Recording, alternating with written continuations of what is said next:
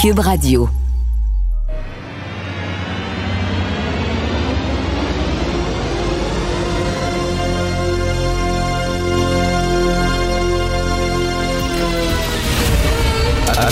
Attention, cette émission est laissée à la discrétion de l'auditeur. Les propos et les opinions tenues lors des deux prochaines heures peuvent choquer. Peuvent choquer. Oreilles sensibles s'abstenir. Richard Martineau. Martino. Un animateur pas comme les autres. Richard Martineau. Cube Radio. Bon mercredi tout le monde, merci d'écouter Cube Radio. Avez-vous votre passeport sanitaire? Donc c'est aujourd'hui que ça commence, c'est certain la première journée, c'est pas tout le monde qui va l'avoir.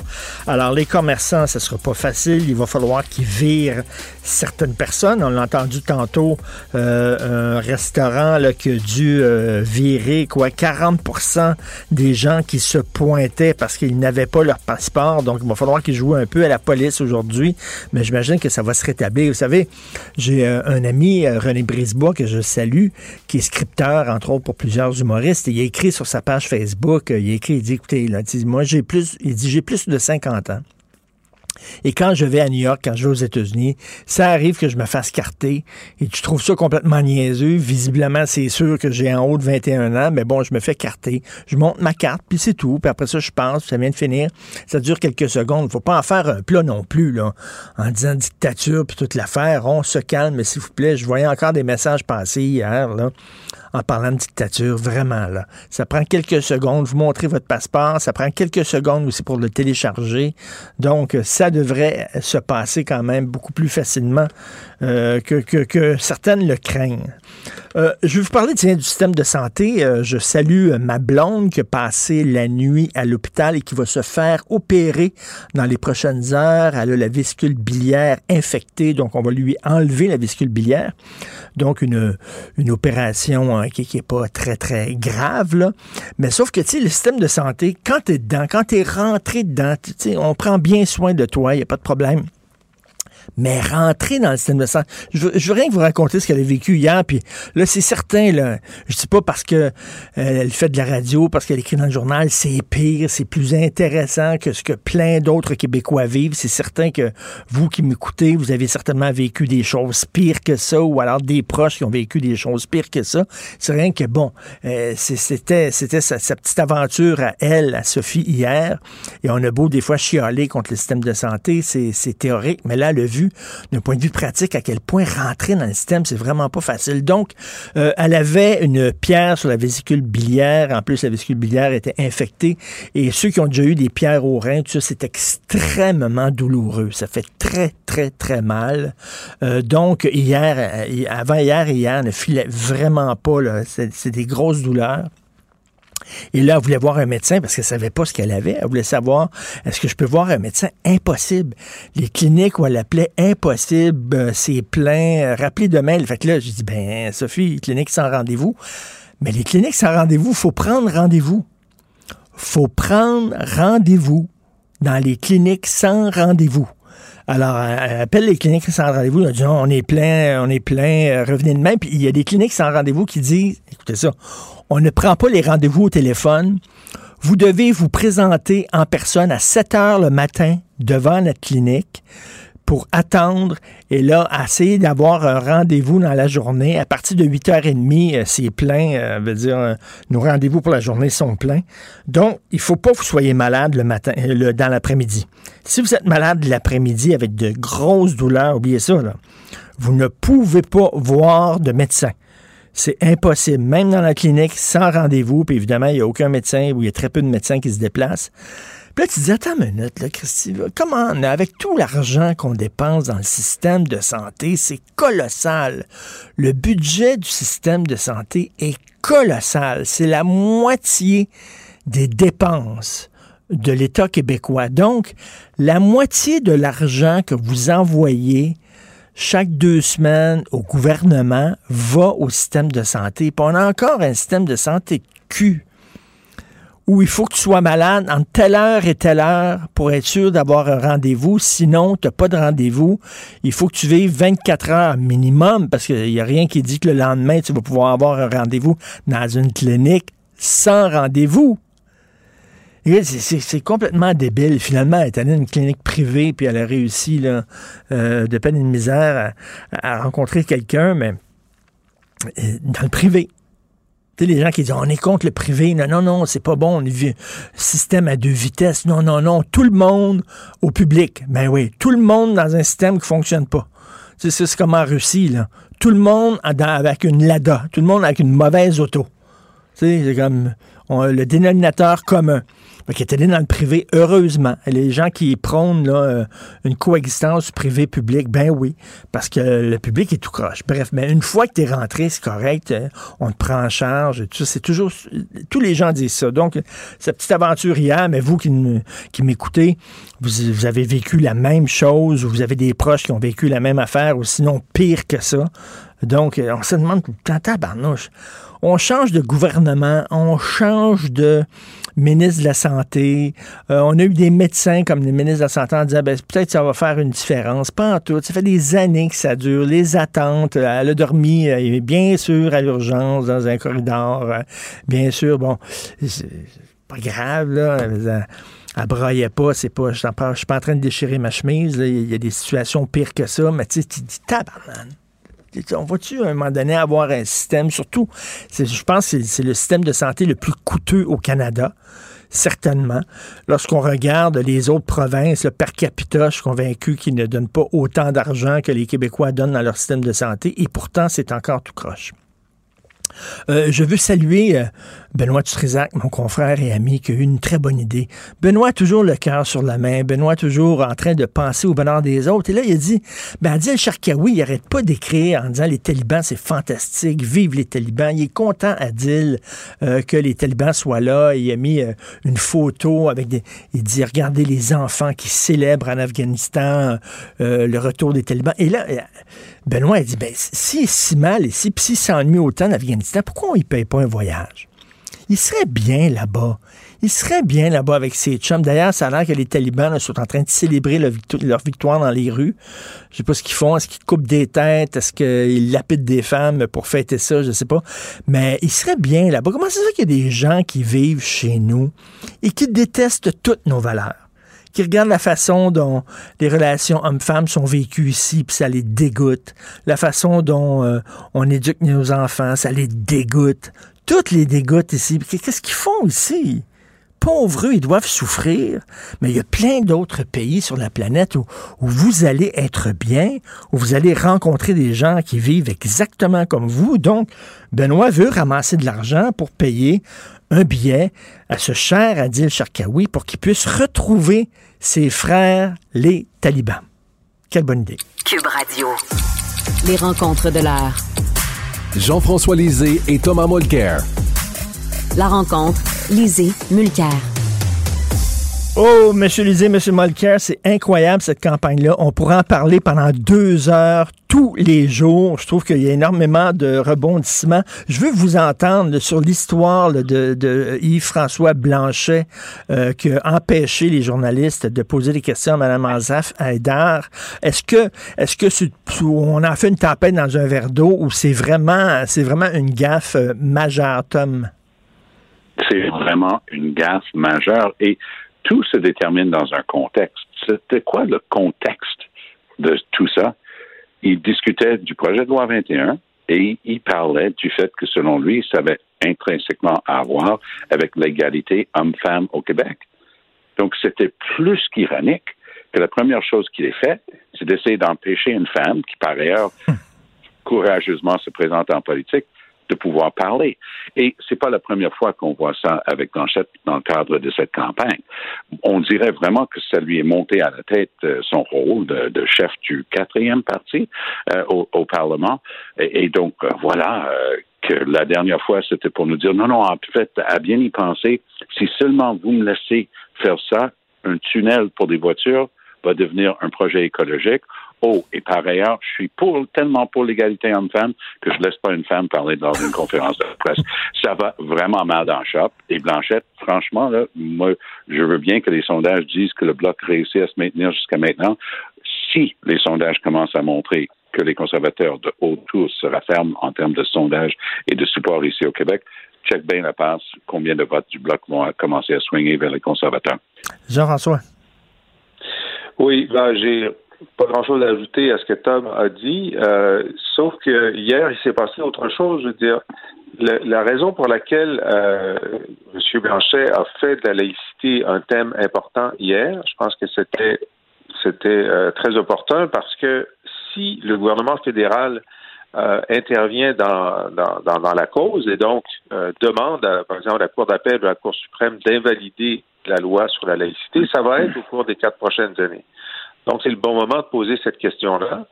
Et en fait, euh, hier, il y a quelqu'un qui a changé de position sur un aspect de ça, c'est O'Toole. Mmh. O'Toole, depuis le début de la campagne, disait ben nous, non seulement on ne va pas intervenir dans la cause si on est au gouvernement, mais on ne, on ne permettra pas que le programme de soutien aux contestations soit utilisé. Il y a un programme fédéral qui aide des gens à contester des lois.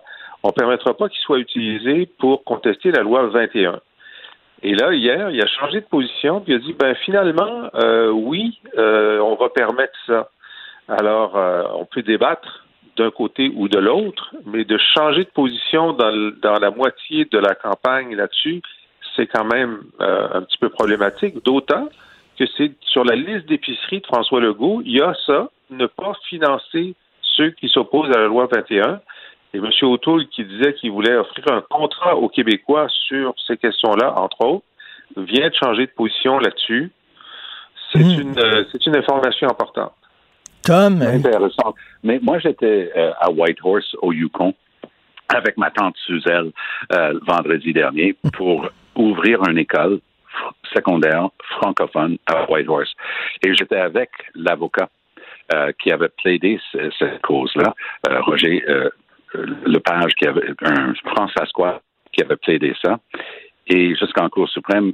Puis il n'aurait jamais pu mener cette lutte-là pour avoir une commission scolaire francophone dans le Yukon et avoir maintenant cette magnifique école secondaire. Euh, la raison pour laquelle j'étais là, c'est nommé pour mon arrière-grand-père, donc le grand-père euh, de, ma tante, qui s'appelle euh, Paul-Émile Mercier, donc le fils d'Honoré. Donc on, on, était là pour cet événement-là, on avait été invité.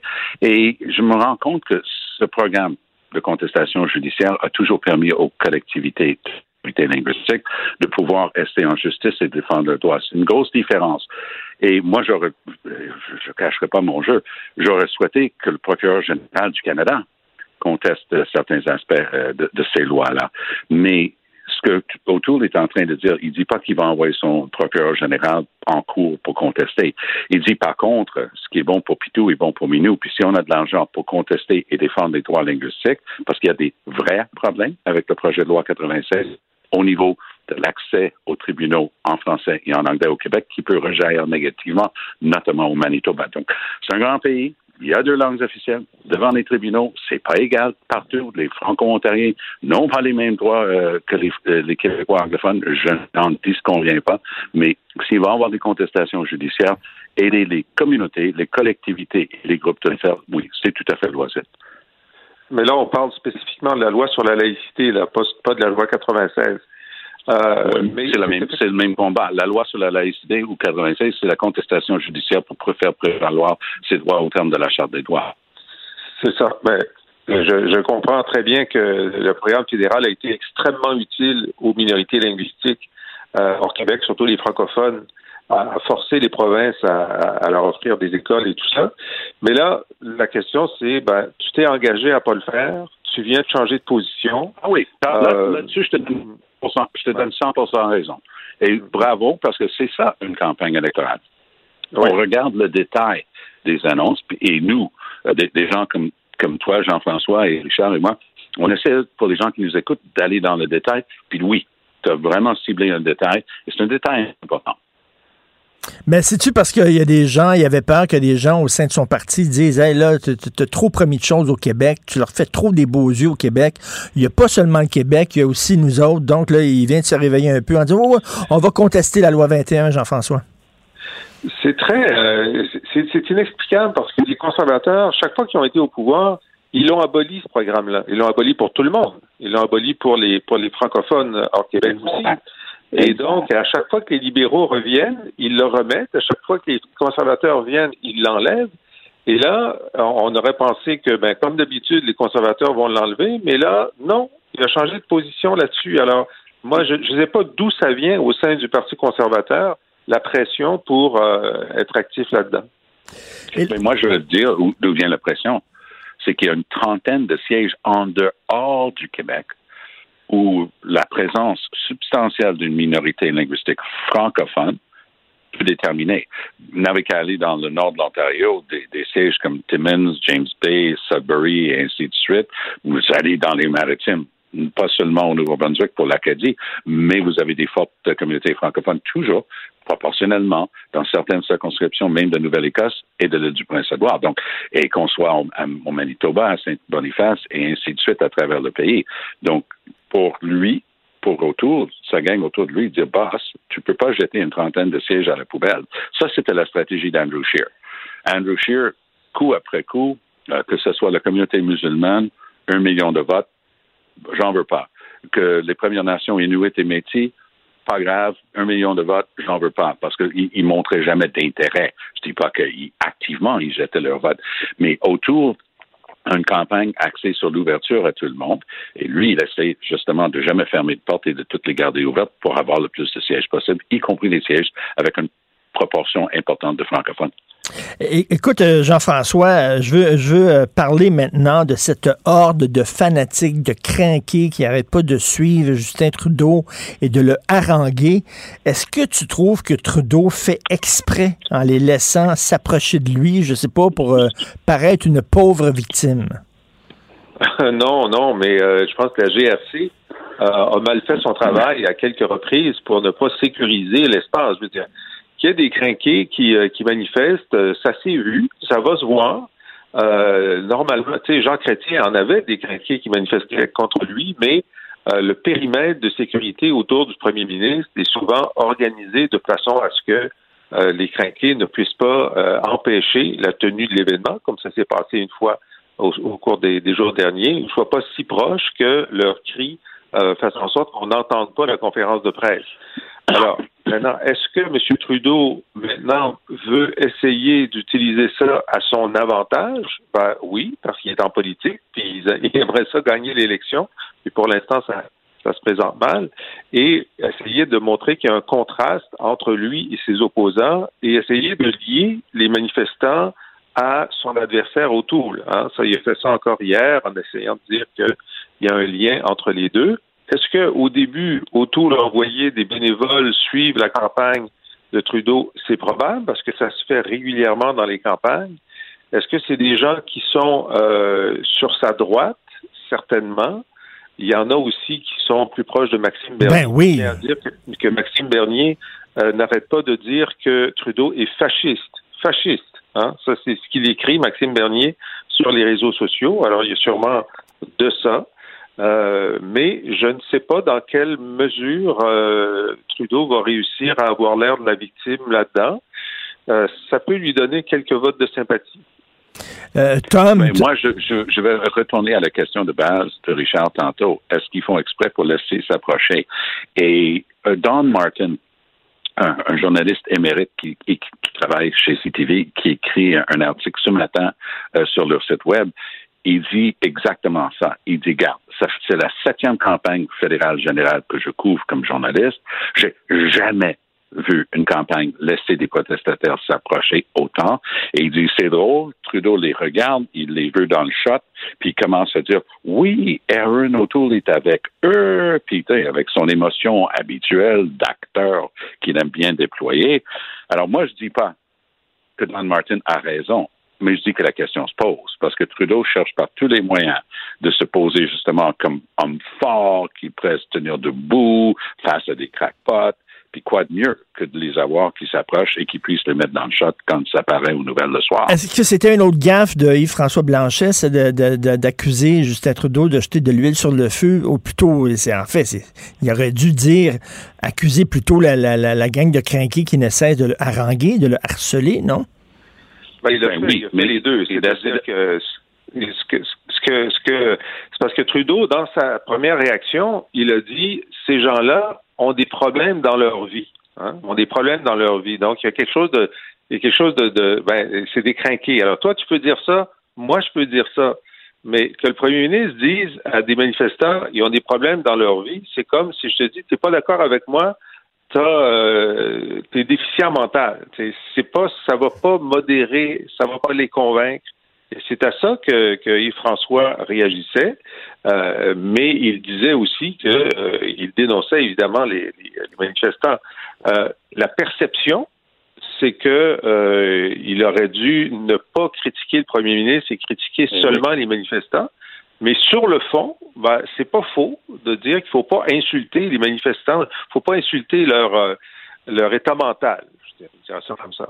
Non, mais c'est c'est le fun. Je pense que le, le- le citoyen moyen est content de voir le premier ministre tenir tête à ces gens-là, non, Tom? Ben, c'est sûr. Ça, c'est savamment calculé. Ben on, oui. appelle ça, on appelle ça des focus groups.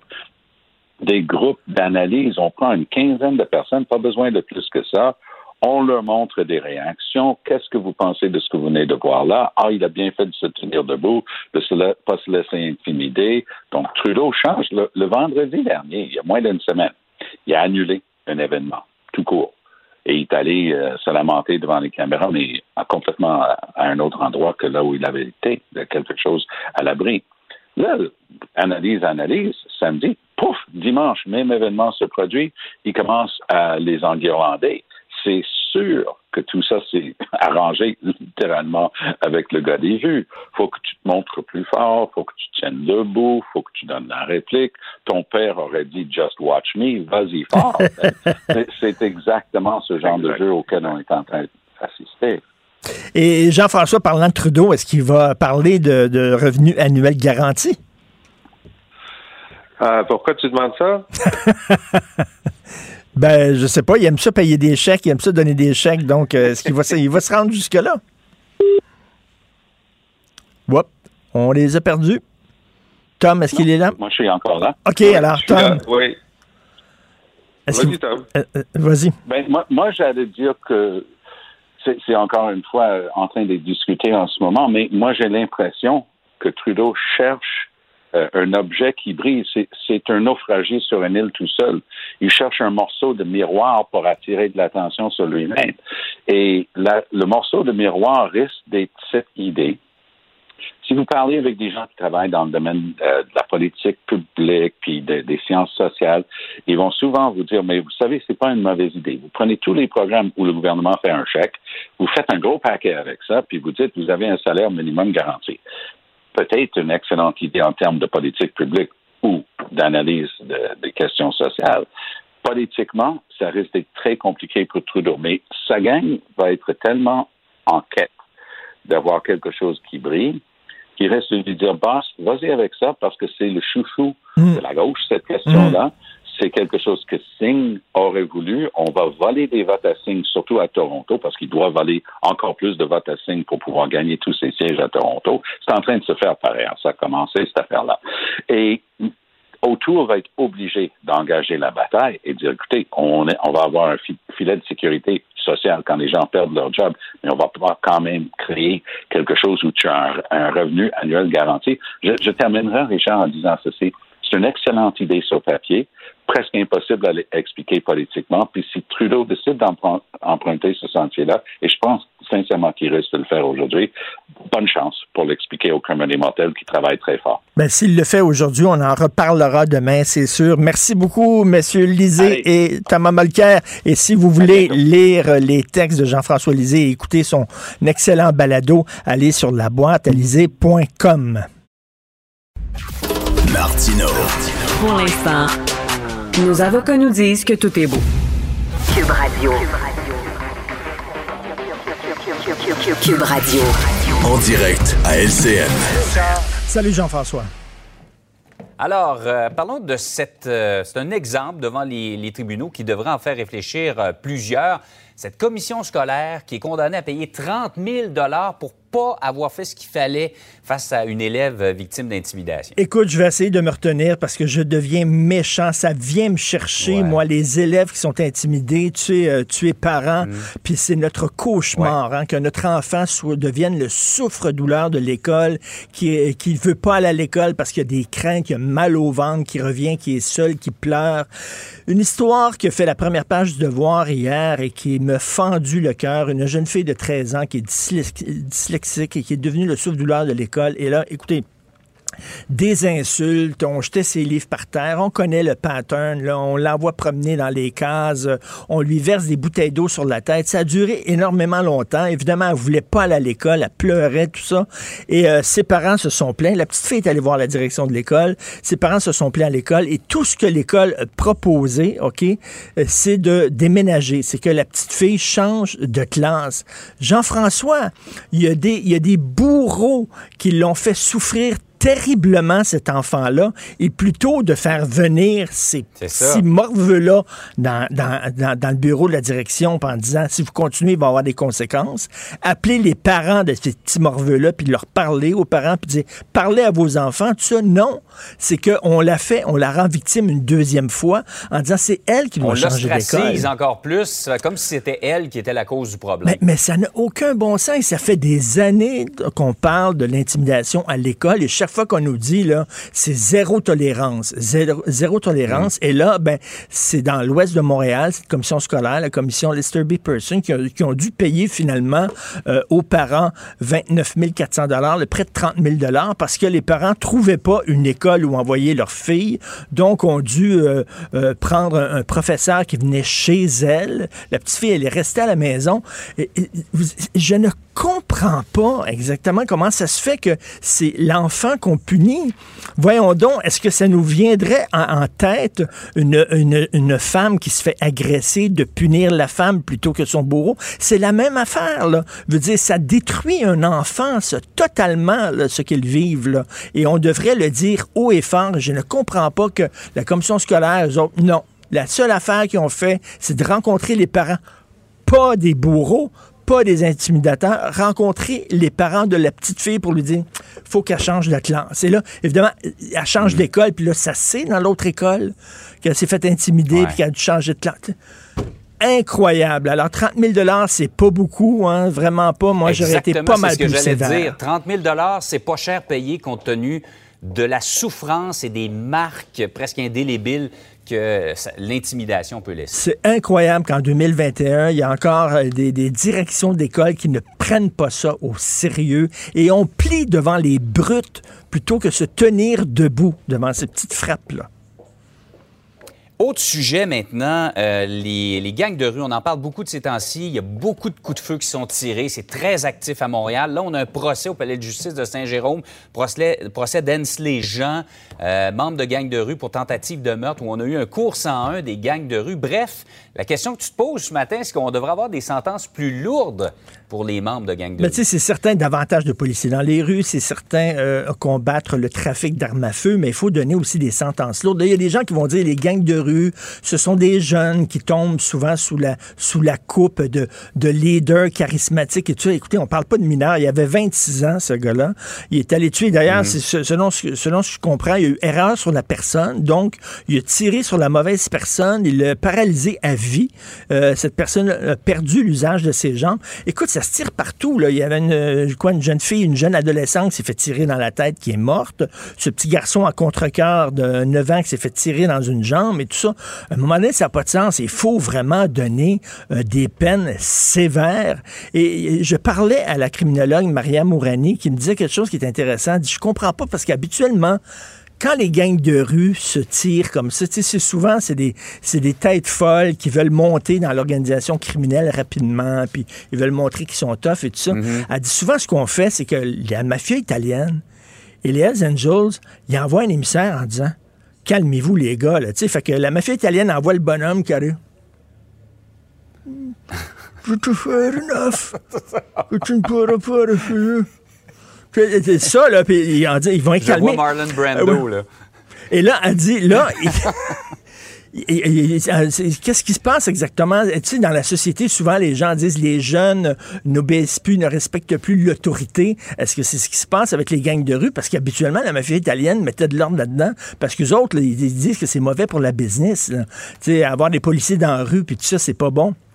Donc, je sais pas, ils n'arrivent pas à les maîtriser, ces gens-là, à les contrôler. Est-ce que ça veut dire que les, hmm. nouvelles euh, recrues des gangs de rue se foutent totalement de l'autorité des anciens, du syndicate? En tout cas, hmm. ça ne fonctionne pas. Mais bref, c'est certain qu'il faut avoir des peines exemplaires. Hein. Euh, la, statue qui représente la justice, elle a, oui, une balance dans une main, mais elle a un glaive dans l'autre. Elle a une épée. Des fois, on oublie un peu l'épée que la statue de la justice tient dans sa main.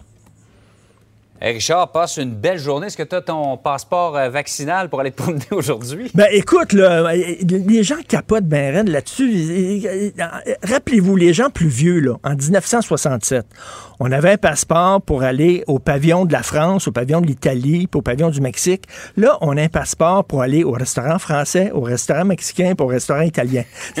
C'est exactement la même affaire. C'est certain qu'aujourd'hui, il y a du cafouillage. Hein. Euh, on parlait ici à Cube Radio un peu plus tôt, un propriétaire de resto qui a dû euh, retourner 40% des gens qui se sont pointés, qui n'avaient pas encore leur passeport. Mais écoutez, téléchargez-le, ça prend quelques secondes et ça prend quelques secondes à le montrer et après ça, vous allez pouvoir entrer et avoir la paix et, entre, et être entre gens vaccinés. Richard, on se reparle demain. Merci, à demain. Confrontant, dérangeant, divertissant.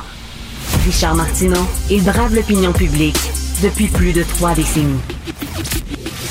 Le, commentaire de Félix Séguin, un journaliste d'enquête pas comme les autres. Alors, Félix Séguin du bureau d'enquête qui est avec nous. Félix, euh, alerte Amber, euh, un enfant de 3 ans qui aurait été kidnappé. Écoute, c'est bizarre parce que euh, mon téléphone cellulaire n'a pas sonné. Je l'ai pas reçu, ce message-là. habituellement, quand il y a des alertes Amber, je les reçois sur mon cell et là, rien. C'est pour une raison fort simple, c'est que la Sûreté du Québec a décidé hier de diffuser cette alerte Amber euh, en tenant compte là, des particularités régionales. Donc, en premier, là, c'est une alerte qui a été diffusée euh, vraiment dans le Bas-Saint-Laurent. Alors, ici à Montréal, on ne l'a pas reçu donné que l'homme qui est soupçonné d'avoir enlevé son enfant se déplace en VTT. Euh, on croyait de toute façon qu'il n'aurait pas pu faire euh, un bon bout de chemin là, vers une grande agglomération. C'est pour ça que ça a été diffusé de manière régionale. Il reste que cette affaire-là est hyper inquiétante. Je ne sais pas si ça te fait penser à quelque chose. Moi, oui. Euh, euh, ben, J'aime autant pas y penser. Hein? Ben moi non plus. moi non plus, mais je suis obligé de dire qu'il y a des similitudes avec ça. Alors, qu'est-ce qui s'est passé? C'est un père qui, qui a pris la fuite là euh, vers 13 heures euh, hier avec son enfant qui est âgé de 3 ans seulement, mais il, a fait, euh, il a pris la fuite en VTT. ça se passe à Sainte-Paul, c'est près de c'est près de Rimouski, c'est vraiment, c'est près de Matane plutôt, c'est vraiment un petit, petit, petit village de 175 personnes. Il a pris la fuite par les bois dans un secteur que, que lui connaît. Alors, Qu'est-ce qui arrive euh, à Sainte-Paul? on ne sait pas. Ce qu'on sait, c'est que les policiers, euh, dès, hier, le déploiement policier était conséquent avec la gravité de ce qui est en train de se passer. Donc, les membres du groupe d'intervention tactique, des unités d'urgence, hélicoptères et etc. pour survoler ce secteur-là où ça va être très, très difficile de faire des recherches. Pour avoir déjà euh, passé par, par Sainte-Paul, là, mmh. c'est densément boisé. Euh, c'est ah. un coin qui, ah, qui, est qui est c'est plus que densément bois. Tu sais, c'est euh, je te dirais que c'est serpenté par beaucoup de chemins forestiers, entre autres, dans ce coin-là euh, du Pas-Saint-Laurent. Fait que il faut, faut vraiment, vraiment, vraiment ouvrir, ouvrir l'œil. Est-ce qu'on en sait un peu plus sur ce, cet, cet homme-là? C'est-tu un gars qui a des problèmes psychologiques, qui est dépressif ou quoi? Ben, c'est un gars qui a un passé criminel. Ah. Euh, il est né en 1985. Il a vraiment, il traîne là, derrière lui là, un long, un gros bagage en matière criminelle, des, des, des dossiers de, de violence. Euh, il est connu des policiers depuis longtemps. En 2017, il a plaidé coupable à une accusation de voie de fait. Il a été condamné à six mois avec sursis, des heures de travaux communautaires. Et euh, depuis trois ans, par exemple, il était moins, moins abonné aux tribunaux. C'est un homme qui a habité euh, près de Québec, dans la région de Saint-Raymond, dans Port-Neuf, sur le rang Notre-Dame. Euh, si on se rend à son ancienne adresse, ça semble inhabité depuis plusieurs mois. On le connaît pas beaucoup là-bas. Euh, et il y a un autre, y a un autre truc là-dedans, c'est que ce suspect-là, David Côté, selon des informations qui nous parviennent là, au cours des, des récentes semaines, a commencé à verser vers un complotisme dur, si tu veux. Là. Ah oui. Donc, euh, ouais. Euh, donc, que, que, veut-il par ça? Je, je, je crois penser qu'il avait déjà perdu la garde euh, d'un de ses enfants et que celui avec qui il a quitté est celui qui, qui restait, en fait. Alors, David Côté, il a 36 ans, il mesure 1 mètre, 70, 82 kilos, cheveux bruns, yeux bruns. Son enfant, c'est Jake Côté, juste 3 ans, 14 kilos.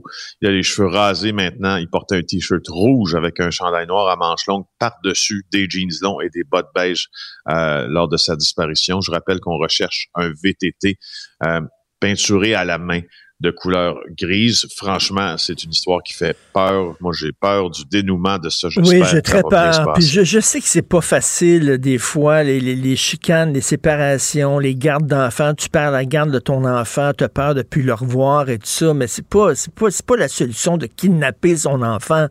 Voyons, Christy, là. Mais non, parce que tu ne reverras plus pour vrai, ton enfant. Si tu décides de... Si tu, en fait, c'est pas compliqué. Là. Si tu décides d'emprunter la voie euh, criminel parce que tu sais c'est sanctionné par le code criminel tout ça. Tu vas pas enlever un enfant mais là tu vas tu vas vraiment tu tu, je comprends que ça fait appel à des émotions mais c'est ça qui me fait peur c'est ça qui me fait peur Félix c'est que le gars là sur un coup de tête sur un coup de sang enlève son enfant puis après ça il dit là là je viens de me peinturer dans un coin. Je, si je me fais pincer c'est la prison je le reverrai plus jamais. Puis là des fois ça, ça les pousse à aller encore plus loin puis à commettre des actes épouvantables. Écoute vraiment on se croise les doigts. Euh, on est extrêmement inquiet de ça, donc c'est euh, c'est important. Écoute, un autre sujet, euh, un membre de gang de rue qui, si, si j'ai bien compris, ce gars-là, il y avait erreur sur la personne. Il a tiré sur un gars, mauvaise personne, il l'a paralysé et là, on demande la prison à vie pour lui. Oui, c'est assez notable ce qu'écrit Antoine Lacroix dans le Journal de Montréal ce matin. Il nous parle de Hensley Jean. C'est un, gars qui s'affiche euh, sur euh, les réseaux sociaux, un membre du euh, Goons Squad ou encore du groupe 3369. Et quand tu vois sa photo, là, ben, tu vois qu'il a, en main une arme à feu ou il a au poignet une arme à feu, un Beretta 90. Écoute, j'ai besoin de te dire que c'est une arme prohibée, ça, euh, dans les mains d'un gars comme ça. Alors, euh, tu vois, euh, il y a un juge, il y a un procureur de la couronne qui demande la prison à vie pour cet homme-là, a dressé son portrait au palais de justice de Saint-Jérôme hier parce que dans le processus judiciaire, on est reconnu coupable et là, les avocats sont euh, convoqués devant le juge pour faire des, des observations sur la peine. Donc, la couronne va euh, arguer, argumenter que ça prend une peine de prison à vie pour lui. La défense moins, bon, bien sûr. Euh, écoute, ses antécédents, c'est c'est c'est c'est assez c'est assez important là, tu sais, comme ben, antécédent. non, mais euh, écoute là, c'est de la racaille. je suis désolé là. Ben ben c'est de la racaille, oui. Puis euh, maître Steve Baribeau, euh, qui est un chevronné, le procureur de la couronne, il a fait appel à plusieurs témoins. Il a plaidé devant la juge Hélène Di Salvo, qui est une éminente juriste aussi. Euh, et il a fait euh, référence à la situation à Montréal qui est plus que préoccupante, accompagnée d'une détective qui s'appelle Caroline Raza de la police de Montréal, qui est, venue faire un petit truc intéressant en fait dans ce qui se passe devant les tribunaux, c'est que souvent on a des petits des petits cours 101 si tu veux. Puis là il y a eu hmm. un petit cours 101 des gangs de rue de la métropole. Alors elle suit ça, elle, la policière Raza, de très, très, très près. Euh, et elle nous place un peu dans cette guerre entre, tu sais, là, les fameux, la fameuse guerre entre la zone 43 et les Profit Boys, celle qui a, qui a donné lieu au triple assassinat de Rivière-des-Prairies. Euh, là, euh, elle a dit, sa policière, la policière qui dit ça, elle dit c'est rendu pour n'importe quoi euh, que l'on se tire dessus. C'est vraiment une banalisation et elle a raison parce que ce qui est en cause, c'est pas juste les guerres entre gangs, ça, il y en a toujours eu. C'est que c'est une guerre entre gangs, mais qui, sous fond de cette, il y a, une banalisation de la violence par arme à feu pour des contrôles de territoire. écoute, euh, notre système de justice, là, il y, a, deux, il y a deux aspects notre système de justice. bien sûr, il y a l'aspect de réhabilitation, puis c'est important aussi, mais il y a aussi l'aspect punition. on dirait que le balancier est allé trop sur un bord, passé sur l'autre. Ça doit être un équilibre des deux. Et euh, j'en parlais tantôt à Jean-François Guérin, la fameuse statue qui représente la justice, elle a dans une main une balance pour euh, l'équilibre, la justice, la compassion, etc., euh, mais aussi un glaive. Hein? Elle a un glaive dans la main, elle a une épée. on oublie l'épée, il faut donner des sentences sévères. Et il y a aussi une autre particularité à cette statue qu'a-t-elle sur les yeux? Hein? Un bandeau. Elle est un Bandeau. Elle est la justice là, donc euh, ne, se sert pas de ses ne se sert pas de ses yeux pour juger, mais se sert du code criminel pour juger. Alors euh, oui, puis euh, ce qui est intéressant aussi dans le témoignage de la policière Raza, c'est que D'abord, c'est ce cours-là de 101 de, de gang de rue, mais il y a aussi des gens qui ont été appelés des centres de détention et ça confirme, moi, ce que plusieurs les agents euh, du service des services de détention euh, provinciaux me disent puis m'appellent en disant à l'intérieur des murs cette année ça a aucun sens la guerre se poursuit dans les prisons québécoises. Et euh, tu vois, c'est Nicolas Laroche qui, lui, qui est chef d'unité de détention à Rivière-des-Prairies, l'établissement de Rivière-des-Prairies. Et il a dit, c'est explosif lui aussi cette année. Il dit, à la première occasion, ils vont s'en prendre l'un à l'autre. Écoute, il y a un détenu euh, qui a été ébouillanté. On lui a envoyé de l'eau bouillante au visage. Oui, alors qu'il revenait de l'infirmerie. Dans un autre cas, il y, a, une porte qui a été laissée ouverte euh, pour que quelqu'un puisse aller violenter euh, son rival. Euh, c'est des représailles qui sont... Qui, tu sais, la guerre se poursuit là-bas, c'est sûr que la guerre se poursuit là-bas. Là, puis il y a plusieurs gardiens qui savent plus trop quoi faire. Là, non, c'est complètement fou. Merci beaucoup, Félix. On se reparle demain. Bonne journée. Salut. Pour une écoute en tout temps, ce commentaire de Félix Séguin est maintenant disponible dans la section balado de l'application et du site cube.radio. Tout comme sa série balado Narcos PQ, qui dresse un portrait de l'industrie criminelle à travers des entrevues avec de vrais narcotrafiquants. Cube Radio. Vous écoutez Martino. Vous venez de vous connecter en direct sur Cube Radio? Pas de stress. Tout est disponible en balado sur l'application ou le site cube.radio. Alors, journée 1 du passeport, bien sûr, ça va être un peu la confusion aujourd'hui.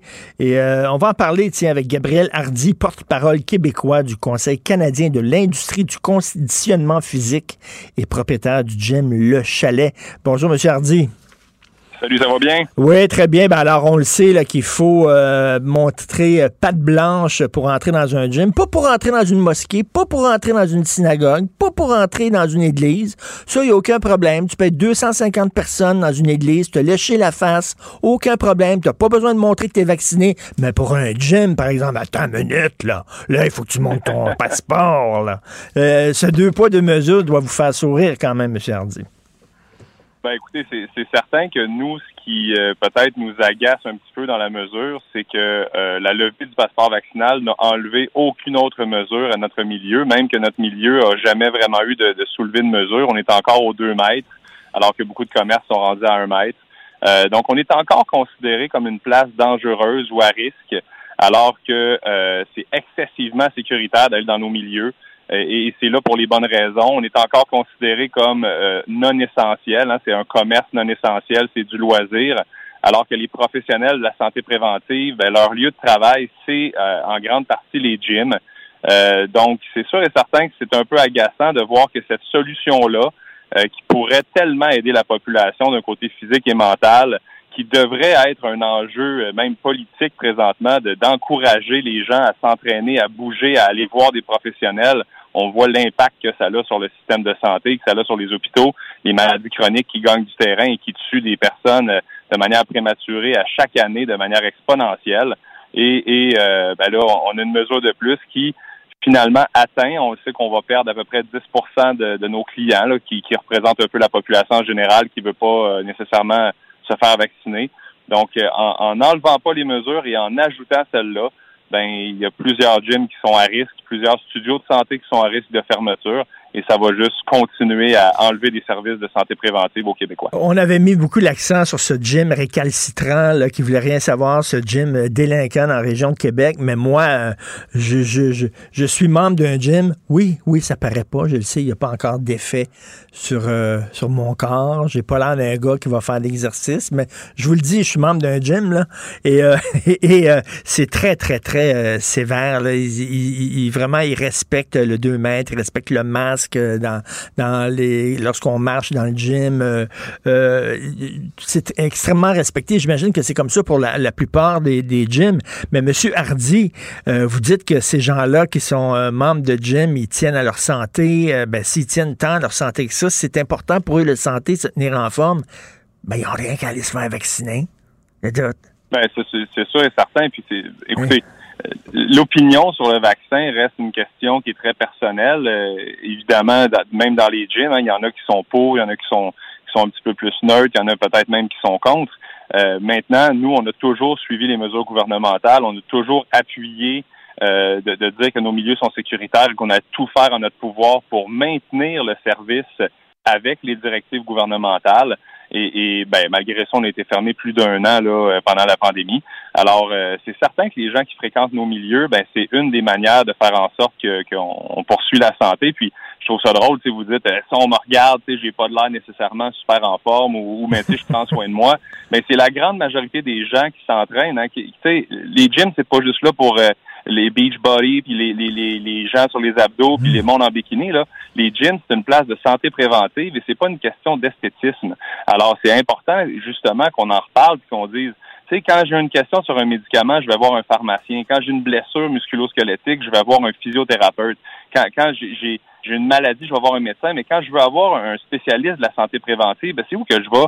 Ben, je vais dans un gym, je vais voir un kinésiologue, je vais voir un spécialiste formé à l'université en prévention par l'activité physique. Et c'est ces milieux-là qui n'ont pas été en mesure d'opérer et que là, heureusement, avec le passeport vaccinal, vont nous permettre de continuer d'opérer parce que c'est la mesure que le gouvernement nous offre pour rester ouvert. Et euh, ben, même le ministre Dubé disait, ben, écoutez, ceux qui veulent pas suivre ça, ben, ils fermeront leur commerce. Évidemment, nous, on n'a pas l'intention de fermer nos commerces et on veut pas que ça aille vers ça.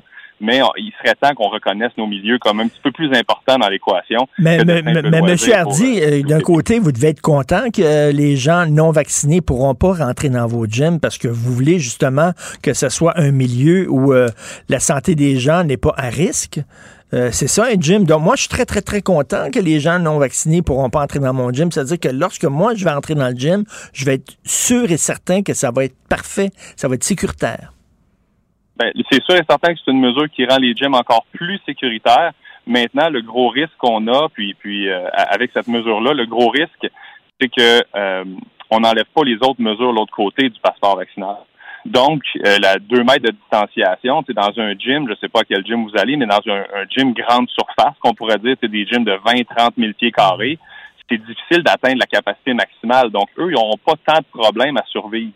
Par contre, si je donne l'exemple d'un studio de yoga, un studio de spinning, où ce que le modèle d'affaires a tout le temps été fait sur euh, les gens plus collés, une ambiance serrée et tout ça, mais là, on leur dit à ces places-là, ben, écoutez, on met le passeport vaccinal, les gens, là, qui, donc, dans vos commerces, vont être complètement vaccinés, mais vous allez quand même devoir garder le 2 mètres, vous allez quand même devoir avoir une grande distanciation, donc une capacité d'accueil beaucoup réduite. Oui, mais je parlais... Et là, je- le commerce, il, il je- peut pas, là, lui, son, il, ça marchera pas avec son, son loyer, ses salaires et tout ça. C'est ça, je parlais, je parlais à un spécialiste en disant comment ça se fait là, là il faut que je montre euh, patte blanche que j'ai euh, deux vaccins, mettons pour aller au théâtre, mais donc ça veut dire qu'une fois au théâtre, en sachant que nous sommes tous double vaccinés, on n'a pas besoin de porter le masque. Ils ont dit non, non, non. Il faut que tu portes le masque quand même. Mais je dis là, comment ça se fait? On est tous vaccinés. Comment ça se fait? Il faut porter le masque? Il me dit, il nous a rappelé finalement que c'est pas parce que tu es vacciné que tu l'attraperas pas. C'est parce que tu es vacciné, tu n'iras pas à l'hôpital, tu développeras pas des symptômes euh, très, très importants. Ça va être comme une petite grippe pour toi si tu l'as, mais tu peux quand même l'attraper et en sortant du gym, tu peux le donner à l'autre. Et c'est pour ça qu'il me dit que oui, euh, le passeport vaccinal, c'est pour montrer que tu es vacciné, mais il faut que tu respectes quand même les mesures. Donc, c'est une couche de plus qu'on ajoute. c'est une couche de plus, euh, j'en conviens bien. Euh, maintenant, justement, si ça, ça se traduit pas par des hospitalisations et ça se traduit pas par euh, une surcharge de notre réseau de santé. Je, crois que le virus est là pour rester, puis les spécialistes en parlent de plus en plus qu'il est là pour rester. Alors, je comprends que dans la population en général, ça va être important qu'on continue à, faire attention. Puis bon, comme dans le cas de, bien d'autres maladies, celle-là étant euh, notamment plus intense, plus agressive au niveau de, la propagation. Mais reste que, euh, au bout de la ligne, si ton commerce qui offre un soin de santé préventif doit fermer ses portes parce que les mesures mises en place ne lui permettent plus d'opérer de manière normale. Les loyers n'ont pas baissé. Hein, puis les salaires sont pas en train de baisser non plus. La pénurie de main-d'œuvre amène au contraire une augmentation des salaires. Donc, la plupart des places qui mettent en place le, passeport vaccinal et, qui, sont restreints avec une mesure de plus, ben, ils sont à risque de fermeture, se sont endettés en moyenne. Hein, les PME, c'est entre 170 et 350 000 dollars de dettes qui ont accumulé pendant la pandémie. Donc, il y a un côté aussi euh, à faire qui doit être pris en compte. Puis, si les entreprises qui souhaitent puis qui respectent les mesures fermes on n'est pas en train d'aider la santé de la population. Fait que là, là, ce que, ce que vous dites, c'est que déjà, là, il faut refuser des gens parce qu'il faut, euh, il faut accueillir moins de monde euh, parce qu'il faut respecter le 2 mètres. Il y a le masque et là, déjà, il faut, là, il va falloir euh, retourner certains clients qui veulent rentrer parce qu'ils sont pas vaccinés. Là, vous dites, on est en train de perdre, de perdre, de perdre des clients, puis ça remet en cause, là, un peu l'existence de notre gym, mais en même temps, c'est ça qui est ça, hein? On n'a pas, pas vraiment le choix, là. Non, c'est sûr, mais le, le, seul point dans l'histoire, puis nous, on n'est pas contre les mesures. Au contraire, on a tout le temps appuyé les mesures gouvernementales, on a suivi les demandes, puis on a tout le temps été excessivement sécuritaire dans nos milieux. Le seul point ici, c'est que il n'y a plus d'aide gouvernementale fédérale d'annoncer, il n'y a plus d'aide provinciale d'annoncer, et ce qui fait en sorte que là, on laisse les entrepreneurs qui, qui travaillent fort, puis qui ont, qui ont pendant toute la, la pandémie, on est une des rares industries qui a continué à offrir des, des services gratuitement pour les clients pour s'assurer que les gens allaient bouger à la maison, qui essayait d'être présent, puis tout ça, puis qui, malgré tout, a été fermé euh, très, très longtemps. On a notamment perdu beaucoup de spécialistes et de professionnels qui ont dû changer de profession parce qu'être sur le chômage pendant plus d'un an n'est pas une carrière. Euh, ils ont des obligations. Et là, on s'en va vers vraiment là, des mesures qui font en sorte que sans aide, il y a énormément de commerces qui sont à risque. Donc, tu sais, si ces mesures-là doivent être faites au nom de la santé publique, c'est bien correct mais on peut pas hmm. négliger le fait qu'il y a des entrepreneurs qui vont mourir présentement, qui vont fermer, qui vont faire faillite parce qu'ils mettent en place des mesures et qu'on dit ah ben adaptez-vous au marché. Malheureusement, euh, si on était capable de baisser les loyers ou d'augmenter, on serait capable de pallier ce qui a été fait depuis Donc, vous n'êtes pas, vous êtes pas contre le vaccin, vous n'êtes pas contre le passeport vaccinal, mais vous voulez davantage d'aide. Mais on espère, on le sait que la seule porte de sortie, c'est la vaccination, puis on espère justement que le passeport vaccinal va encourager les gens à se faire vacciner. Vous savez, en France, euh, la journée même où ils ont annoncé le passeport vaccinal, il y a 2 millions de personnes qui sont allées se faire vacciner, qui ont pris des rendez-vous. Ça les a encouragés, ça leur a donné le, coup de pied au derrière dont il avait besoin. On espère qu'il y a davantage de gens qui vont aller se faire vacciner, puis qu'à un moment donné, ben, ça va pouvoir euh, nous permettre de prendre la sacrée porte de sortie et d'en sortir. Ben, bonne chance, M. Gabriel Hardy, porte-parole québécois du Conseil canadien de l'industrie du conditionnement physique et propriétaire du gym Le Chalet. Martineau, il n'y a pas le temps pour la controverse. Il a jamais coulé l'eau sous les ponts. C'est lui qui la verse. Vous écoutez Martino Cube, Radio. Cube Radio. Les rencontres de l'heure. Gilles Proux et Richard Martineau. La rencontre Proux-Martineau. Gilles Chambaud Sacramouille. Je vous le dis, là, je t'en joie le vert. Écoutez-moi bien, là, vous allez coller au plafond, Gilles. Ma blonde est à l'hôpital, elle a passé la nuit à l'hôpital, elle va se faire enlever la vésicule biliaire parce qu'elle est infectée.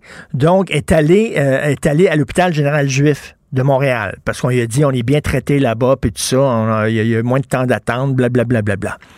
Alors, puis c'est proche de chez nous, c'est près de la maison, tout ça. Elle s'en va à l'hôpital général juif, c'est rien des unilingues anglophones. Les infirmières, elle a rencontré deux chirurgiennes, Gilles, deux chirurgiennes.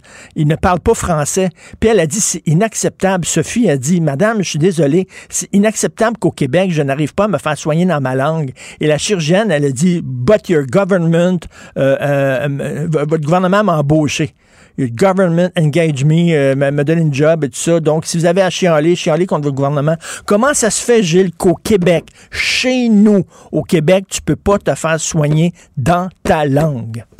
J'ai le même problème avec mon dentiste. Et l'Office des professions qui se doit d'exiger une connaissance d'un gars ou d'une fille qui sort d'une faculté médicale, une connaissance du français, ça a été vrai pendant quelques années, mais depuis une dizaine d'années, ce n'est plus vrai. On est à l'heure du multiculturalisme, de toutes ces cultures qu'on reçoit, et on ne doit pas euh, quand même les encombrer avec nos quiquetteries de langage. Ce qui compte, c'est l'efficacité de la personne à soigner. Je n'en reviens pas d'entendre ça, mais ça ne m'étonne pas. C'est décourageant de voir. Et euh, où est l'Office de la langue? Cette patente à gosse qui est payé combien, ça coûte combien, 43 millions si je m'abuse. Ça, ça, sert à quoi cette patente dont on n'a pas entendu parler depuis trois ans, depuis que Legault est au pouvoir? Alors qu'on ne fasse pas croire que le gouvernement Legault est préoccupé tant que ça par l'identité. C'est pas vrai. C'est juste pour se monter un capital de politique. Ça vient de s'éteindre pour des votes. Puis là, Sophie, elle parle bien anglais, elle est bilingue. C'est pas ça le problème. Ce n'est pas ça le problème. Là. Puis quand, quand on demande de se faire parler dans sa langue, on la regarde avec mépris en disant elle dérange donc, elle, elle chiale tout le temps, bien chialeuse, puis tout ça. Pourquoi elle accepte pas de se faire euh, parler en anglais? Elle est bilingue de toute façon.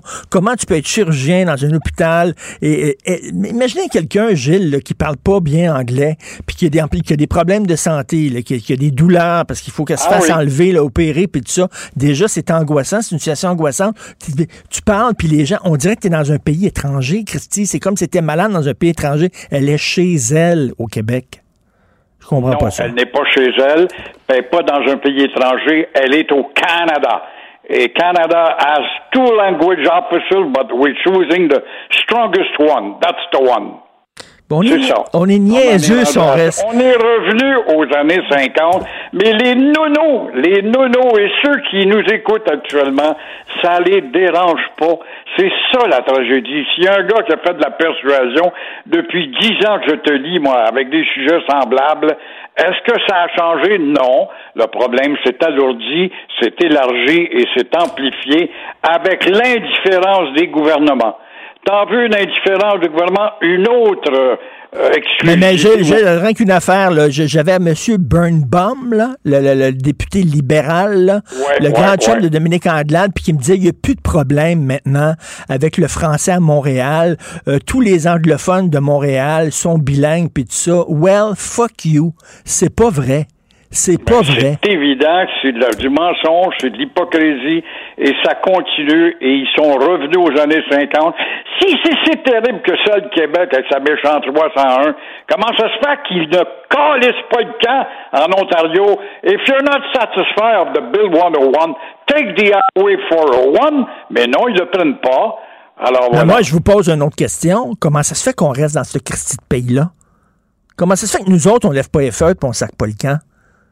Parce qu'on est enraciné, parce qu'on a des, du sang encore qui nous rappelle d'une période qui a été une très grande période, qui est celle de notre histoire, de nos vaillants personnages qui se sont battus jusqu'à tout récemment et qui ne se battent plus. T'en veux une autre, une exclusivité de mm, folie furieuse de Valérie Plante, la ricaneuse. Tu sais, l'été passé, il y avait 300-400 campeurs le long de la rue Notre-Dame. Hein? Mhm ça n'avait pas de bon sens, puis ça fait ça que dans, dans la rue, puis c'est pas grave. Alors, le 1er juillet, elle les a déménagés à l'hôtel Royal Versailles. Convertir l'hôtel Royal Versailles, on est près du centre Versailles, qui est devenu un refuge. On a déménagé là 120. Il y a une capacité de recevoir 260. Voilà que la liberté de ces petits bébés qui sont là, qui n'aiment pas le camping, même bien l'hôtel, dans le jour, ils doivent sortir de l'hôtel. Alors, ils couchent devant des entrées de commerce. Ils euh, vont pisser, uriner dans la rue. On a même des photos de me donner ici euh, Monsieur Jeffrey Rollet, Jeffrey euh, Rollet, qui a organisé une pétition de 500 noms déposé pour demander une relocalisation. On déplace le problème, on appelle à la mairie. La mairie envoie ça à Pierre Lessard-Blais du maire local. Lui dit recommuniquer avec la mairie. On se bat pour ne pas répondre. T'appelles à la police, appelez au CIUS, t'appelles au CIUS, appelez le 911 s'il y a quelque chose. Et du 911, on t'envoie à CARE. CARE. On a redonné ça à l'organisme CARE. Pourquoi CARE? Encore une fois, une arrogance anglaise. Un organisme en charge d'où un gars a répondu à un de ses plaignants qui vient de monter la pétition. C'est pas à l'itinérant de s'adapter, c'est aux résidents à apprendre à évoluer et de s'adapter. Ben Alors, tu oui, ben oui, OK. Mais je dirais à tous ces gens-là, là, puis ceux de l'avenue du Parc, là, je vous en parle souvent, sur du Parc, qui sont une trentaine à chier devant euh, les commerces, à dormir là-dedans. Le pauvre commerçant, quand il rentre à 9 heures, là, puis veut débarrer la porte de son commerce, là, il a deux pieds dans une flaque de vomi. OK, ils sont là, les, les- résidents sont en tabarnouche et la, la ville ne fait strictement rien. Rien, rien. Ça a l'air de Calcutta, Christy, l'avenue du Parc. Et là, vous dites, c'est la même chose là. Ils ne font rien. Et euh, j'aimerais ça, j'invite tous les sans-abri, OK? Je sais pas où elle demeure, mais Valérie Plante, mais en tout cas, allez, allez devant, allez devant l'hôtel de ville. Allez planter votre tente devant l'hôtel de ville. Allez chier des marches de l'hôtel Ouais. de ville. Allez copuler devant le balcon de l'hôtel de ville où, euh, où le général de Gaulle avait dit Vive le Québec libre. Allez chier là. Ouais. Et résultat, les gangs de rue euh, sont euh, redevenues actives dans ce coin-là. Violence verbale et physique, exhibition sexuelle. On a même des photos de filles en train d'uriner le long de la rue Sherbrooke. Des invasions de domicile, des violations de propriété, ça n'a pas de bon sens, puis il se passe rien. Puis élisez-moi avec moi, j'allais avoir de l'efficacité. Puis penses-tu que la relève, parce que le gros Coder, l'ancien gros Coder qui est devenu petit, qui redevient gros, le nouveau Coder, va vous régler ça? Absolument pas. Le problème existait dans son temps, puis il existera Mais encore? là, il y a du trafic d'armes, ces réserves, on fait rien. Il y a des enfants qui se font intimider à l'école, on fait rien. Il y a des gens qui chient devant les balcons des, des résidents, on fait rien. Mais pourquoi on élit ces gens-là s'ils sont incapables de régler des problèmes comme ça? Pourquoi avoir un État francophone qui dit que le français est la langue officielle, t'es pas de te faire soigner en français à l'hôpital juif? Et en nommant le mot juif, tout de suite, on fait de la xénophobie. C'est ça, l'affaiblissement d'une nation que l'on écrase petit à petit jusqu'à ce que nous disparissions et nous devenions des Louisianais. C'est ça faire- le but ultime des hypocrites. Te faire soigner, c'est pas comme aller acheter un pantalon. C'est une chose d'entrer, mettons, chez Gap, puis de se faire servir en anglais, se le dit, ça me met en beau maudit, mais c'est une affaire. Mais te faire soigner, c'est un droit essentiel, fondamental. Il me semble que c'est la base que tu peux te faire soigner dans ta langue. On on- on n'est même pas là. En 2021, ça n'existe même pas au Québec. Puis après ça, on se fait dire qu'on est des enfants gâtés puis on chiale la bouche pleine. Il faudra que ça sorte, il faudra que notre service d'enquête, il faudra que le Journal de Montréal, qui est le journal des Montréalais, aille se le mettre le nez là et en faire un article. Mais ça changera rien, ça résonne pas à Québec. Et l'Office de la langue française, moi, je te mettrais une bombe là-dedans, te faire sauter ça. On n'a plus besoin de vous autres. J'appelle, moi, j'ai, porté des plaintes à maintes reprises. Je, je change d'idée, ça donne rien. C'est une fille avec un accent. Voilà, je suis un xénophobe. Avec un accent. Oui, mais avez-vous l'heure exacte? ou, avez-vous vu les trois côtés du camion qui insulterait les Québécois avec la région sociale? Alors, c'est ça le Québec. Voilà ce que nous sommes devenus. C'est bien sûr symbolique. C'est une explosion de colère que vous voulez dire et non une vraie bombe, une, une bombe verbale. Tiens, merci. merci Gilles. On se reparle demain. Merci beaucoup. Salut. Pour une écoute en tout temps, ce commentaire de Gilles Proux est maintenant disponible dans la section balado de l'application ou du site cube.radio. Cube Radio. Tout comme la série podcast de Gilles Proux, la radio, premier influenceur. Découvrez dans ce balado comment la radio a influencé le monde moderne tel qu'on le connaît d'hier à aujourd'hui. La chronique argent. Une vision des finances pas comme les autres.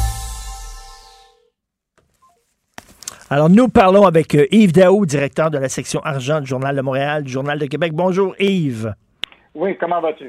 Ça va très bien. J'étais en beau maudit parce que ma blonde est dans un hôpital. Elle n'est même pas capable de, de, se faire aborder en français par les chirurgiens, les chirurgiennes. Écoute, ça n'a pas de maudit bon sens. Ici au Québec. Bref, alors Pierre Fitzgibbon qui est de retour.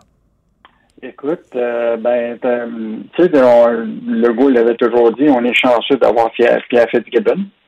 Fait que, euh, ben, oui, c'est vrai qu'il est, de retour. Euh, donc, euh, comme prévu, euh, il, a, il aurait, selon les, les, vendu ses, ses actions. Donc, lui, il y avait des, des contraintes là, qui étaient liées justement à des deux participations dans des entreprises qui s'appellent Star Capital et Imer Vision. Donc, il devait se débarrasser de ses, de ses actions dans ces entreprises-là pour pouvoir réintégrer, évidemment, le, le, cabinet à la suite là, de la la commissaire à l'éthique avait dit qu'il fallait qu'il régularise cette situation. Euh, donc, euh, il est de retour et euh, juste te rappeler quand même que le bureau d'enquête avait quand même fait tout un travail qui était lié à ces deux entreprises-là. Je ne sais pas si tu te rappelles la photo compromettante que, où le premier ministre Legault ben s'était fait présenter le cofondateur justement du fonds de White Star Capital, alors que Pierre Fitzgibbon était lui-même actionnaire. Puis euh, l'autre affaire, c'est Imer Vision, quand même. Euh, euh à l'époque, on avait eu une photo incroyable où le ministre Fitzgibbon et la présidente d'Imer Vision étaient ensemble.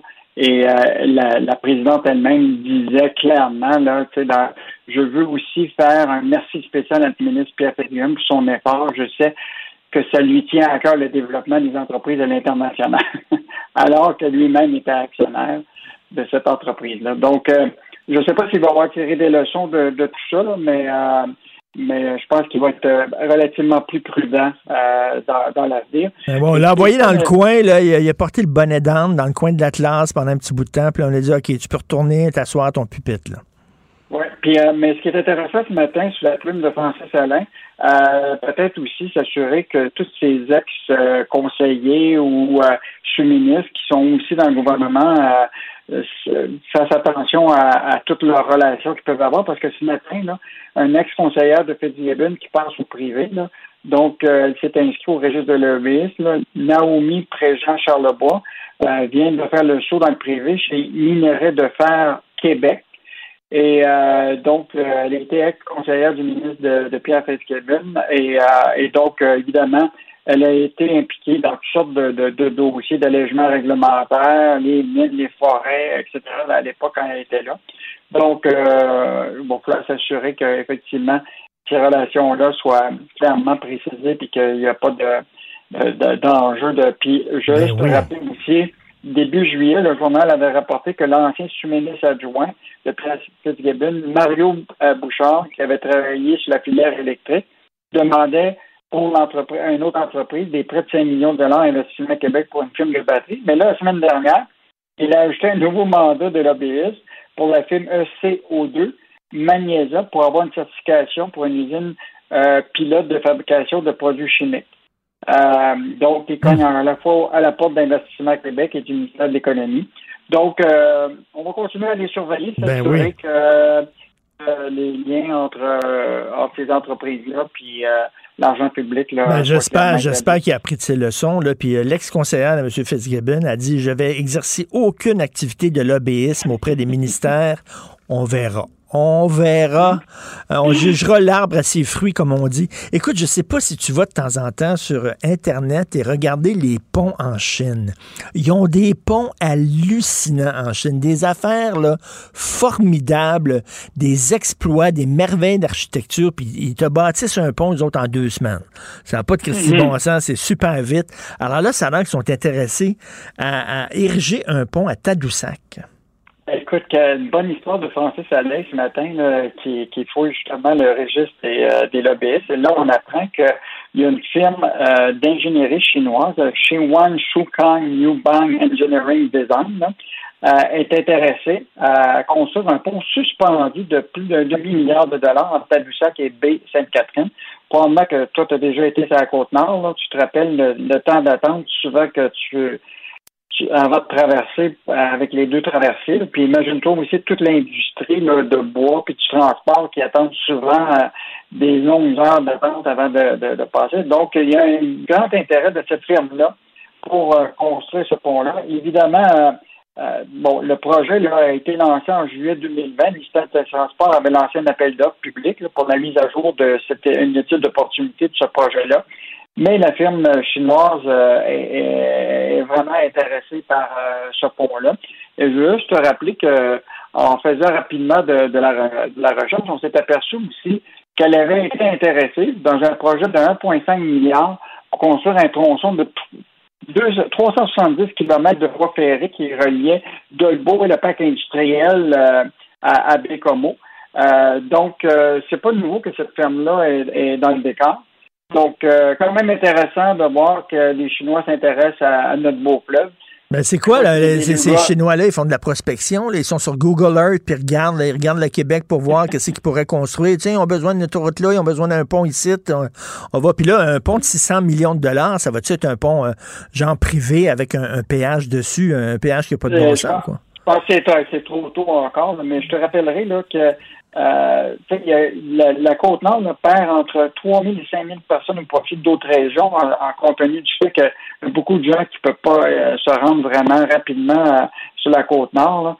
Euh, moi, je me rappelle qu'il y a quelqu'un qui me disait là, qu'à partir, mettons, de Baie-Sainte-Catherine, pour se rendre à Natashquan, c'est presque, sais, avec le traversé, tout ça, c'est 8 à 9 heures. Fait que c'est sûr que Puis là, il y, a, y, a, même des entreprises du coin, là, comme euh, Boissaco, là, il doit payer plus d'un million de dollars de frais de transport de plus chaque année en raison de la lenteur de la traversée par bateau euh, avec les deux traversées pour la marchandise. Donc, euh, l'idée d'un pont fait du sens. Probablement qu'il y a, suffisamment de génie euh, civil au Québec pour penser que ça va être nous autres qui va le construire. Mais, mais on voulait juste alerter les gens que les Chinois montraient de l'intérêt euh, pour euh, notre beau fleuve. Ben, écoute, là, souvent, je, tombe sur, je tombe sur des images sur Internet de ponts en Chine. Il y a des ponts, des fois, en, verre, en vitre, totalement transparent, où tu as l'impression de marcher vraiment sur les nuages. C'est absolument hallucinant. Et comme je te dis, eux autres, ils, montent ça assez rapidement, mais en même temps, euh, on a peut-être aussi des entreprises ici qui sont capables de le faire aussi. tu veux nous parler de... en fait, on a parlé de troisième lien, ça va être un quatrième lien. Quatrième. Pourquoi pas un cinquième? On est tellement riche. On est tellement riche au Québec. L'argent nous sort par les oreilles. Euh, alors, la cimenterie McGuinness, on se souvient, la cimenterie McGuinness, euh, euh, M. Yves-François Blanchet, le chef du Bloc, lorsqu'il était ministre de l'Environnement, c'est lui qui leur avait permis de, de, contourner le BAP. C'est ce qui est assez bizarre quand même, de permettre au projet le plus polluant de l'histoire du Québec quasiment de contourner le BAP quand tu es ministre de l'Environnement. Mais bref, alors on a des nouvelles sur la cimenterie McGuinness? tout ce dossier-là, c'est un désastre coulé dans le béton. Hein? Ben, écoute, quand tu regardes ça depuis 2011, c'est la famille euh, Baudouin-Bombardier qui, euh, avait euh, acquis l'usine, la, cimenterie mécaniste et qui a finalement réussi à convaincre le gouvernement. Là. Je te rappellerai là, que le gouvernement du Québec là, a dit adieu à 472 millions d'argent qui avait été injecté depuis 2011 là-dedans. On a dû rallier 472 euh, millions de dollars dans ce projet-là. La Caisse de dépôt, euh, évidemment, a presque perdu euh, un demi-milliard dans cette, aventure-là. Et là, ce qu'on apprend de Sylvain Lara ce matin, parce qu'il a vu les états financiers de la firme brésilienne qui en a fait l'acquisition, finalement, ils ont juste eu à mettre du petit change là, pour acheter ça en cash, en argent, 2,5 millions. juste en argent. Évidemment, dans le cadre de cette transaction-là, euh, la participation de contrôle de mécanismes de la Caisse, ben évidemment, ils ont reçu 643 millions d'actions de la filiale canadienne de Votarin, qui est la compagnie brésilienne, pour leur donner une participation de 17% Mais la Caisse, ce qu'elle souhaitait vraiment, c'est de vendre la totalité de tout ça, puis se sortir de, ça. Mais elle est ben encore actionnaire de, cette compagnie-là. Mais quelle catastrophe, quel échec monumental, cette histoire-là écoute, il faut vraiment. Euh, il faut, ça fait prendre l'objet même d'un documentaire. Cette, ah oui, tout à fait. C'est Pauline Marois, ça? C'est le gouvernement de Pauline Marois? Ah oui, ça a commencé là. Puis évidemment, c'est tous les développements de la région, etc. Mais tu sais, comment c'est un projet de cette nature-là, une cimenterie si loin a pu euh, obtenir euh, autant d'investissements, pas juste du gouvernement, mais la Caisse des dépôts qui s'est mêlée, qui sont devenus aussi des opérateurs alors que la, la, la Caisse de démo n'a jamais été opérateur d'une cimenterie. Puis alors, alors aussi, on a, on a ouvert cette cimenterie-là, on a donné le feu vert alors que le prix du ciment était en chute libre. Ah, à la fin de 2019, la Caisse de dépôt attribuait une valeur de 300 à 500 millions de placements dans le mécanisme. Puis un an plus tard, ce chiffre avait fondu à presque 100 millions. Donc, euh, la prochaine évaluation de, de, ce placement-là de la on va le savoir en, avril 2022. Euh, mais juste te dire, au deuxième trimestre de 2021, l'entreprise avait enregistré déjà une perte de 6,3 millions sur des revenus de 51 millions. Donc, euh, je suis pas sûr que ça va être très profitable. Euh, Alors, quand, on comprend, là, on comprend un peu mieux Yves-François Blanchet. C'est lui qui était derrière ça quand il était ministre de l'Environnement. C'est lui qui leur a permis de contourner le BAP. Fait qu'on on comprend pourquoi il dit que le troisième lien pourrait être écologique. Il y a une vision assez particulière de la protection de l'environnement. Et François Blanchet, faut le rappeler aux gens. Merci beaucoup. Merci Yves. On se reparle demain. Bonne journée. Salut. On se reparle demain. Au revoir. Pour une écoute en tout temps, ce commentaire d'Yves Daou est maintenant disponible dans la section balado de l'application et du site cube.radio. Tout comme sa série Balado, mêlez-vous de vos affaires. Un tour complet de l'actualité économique. Cube Radio. Martino, souvent imité, mais jamais égalé. Vous écoutez Martino, Cube, Radio. Alors, euh, mon ex-confrère, ben oui, je dois dire ça maintenant, mon ex-confrère euh, qui était à la radio, euh, qui était au Journal de Montréal, Journal de Québec, Claude Villeneuve, qui a fait le saut en politique, lui était tanné d'être dans les estrades, de voir les gens patiner. Il a dit, ça a le fun de patiner. M'acheter une paire de patins, moi, y aller. Alors qu'il est maintenant candidat au municipal pour équipe Savard dans le district de Mézeray-Lérel à Québec. Salut Claude. Richard, on t'attendait pas à ça, hein? Et tabouin, non, vraiment, quand j'ai su ça, je tombé en bas de ma chaise. Alors, euh, écoute, est-ce qu'on réfléchit longtemps euh, avant de... Parce que là, toi, j'imagine, euh, c'est fini les chroniques, là. Ben, en fait, tout le monde me demande, mais là, si vous perdez, vous allez retourner au journal. Ben, je, je sais pas, mais j'espère que non. Dans le sens que j'étais très fier d'écrire au journal, puis euh, c'est sûr que si ça fait nouveau partie de ma vie un jour, je, vais être très content aussi. Mais là, mon plan, c'est de gagner. Donc, c'est sûr que si je deviens élu municipal, ben, je pourrais plus être chroniqueur. C'est ça. Je vais être sur la patinoire, je pourrais plus commenter ce qui se fait. Bon, on sait que tu es un mordu de politique, t'en as fait. T'étais, étais un gars de l'ombre. Hein? T'as travaillé avec euh, Pauline Marois, avec euh, plusieurs personnes. Et quoi, ça, ça fait longtemps que tu songes à devenir politicien toi-même? Ben, tu sais, c'est sûr que euh, moi, tu sais, c'est quelque chose que je respecte beaucoup, euh, l'engagement politique. Puis quand j'étais enfant, là, moi, j'ai grandi au Lac-Saint-Jean. Je, je, je, dis pas assez souvent que j'ai grandi au Lac-Saint-Jean. Je pense, Richard, faut que je le dise plus souvent. les gens doivent pas le savoir encore. Euh, c'était vraiment dans l'effervescence pré-référendaire. Hein. J'avais, euh, tu sais, j'avais 10-12 ans. Puis, tu sais, t'avais Jacques Parizeau, Mario Dumont, Lucien Bouchard qui venaient faire des discours euh, parce que c'était le référendum qui s'en venait. Mon père me traînait là. Fait que c'est sûr que moi, l'action politique, c'est, j'ai ça dans le sens. Ça m'a toujours parler. Puis, ça a été très naturel aussi de, de me mettre à la commenter et à la suivre parce que j'en mange puis j'aime ça.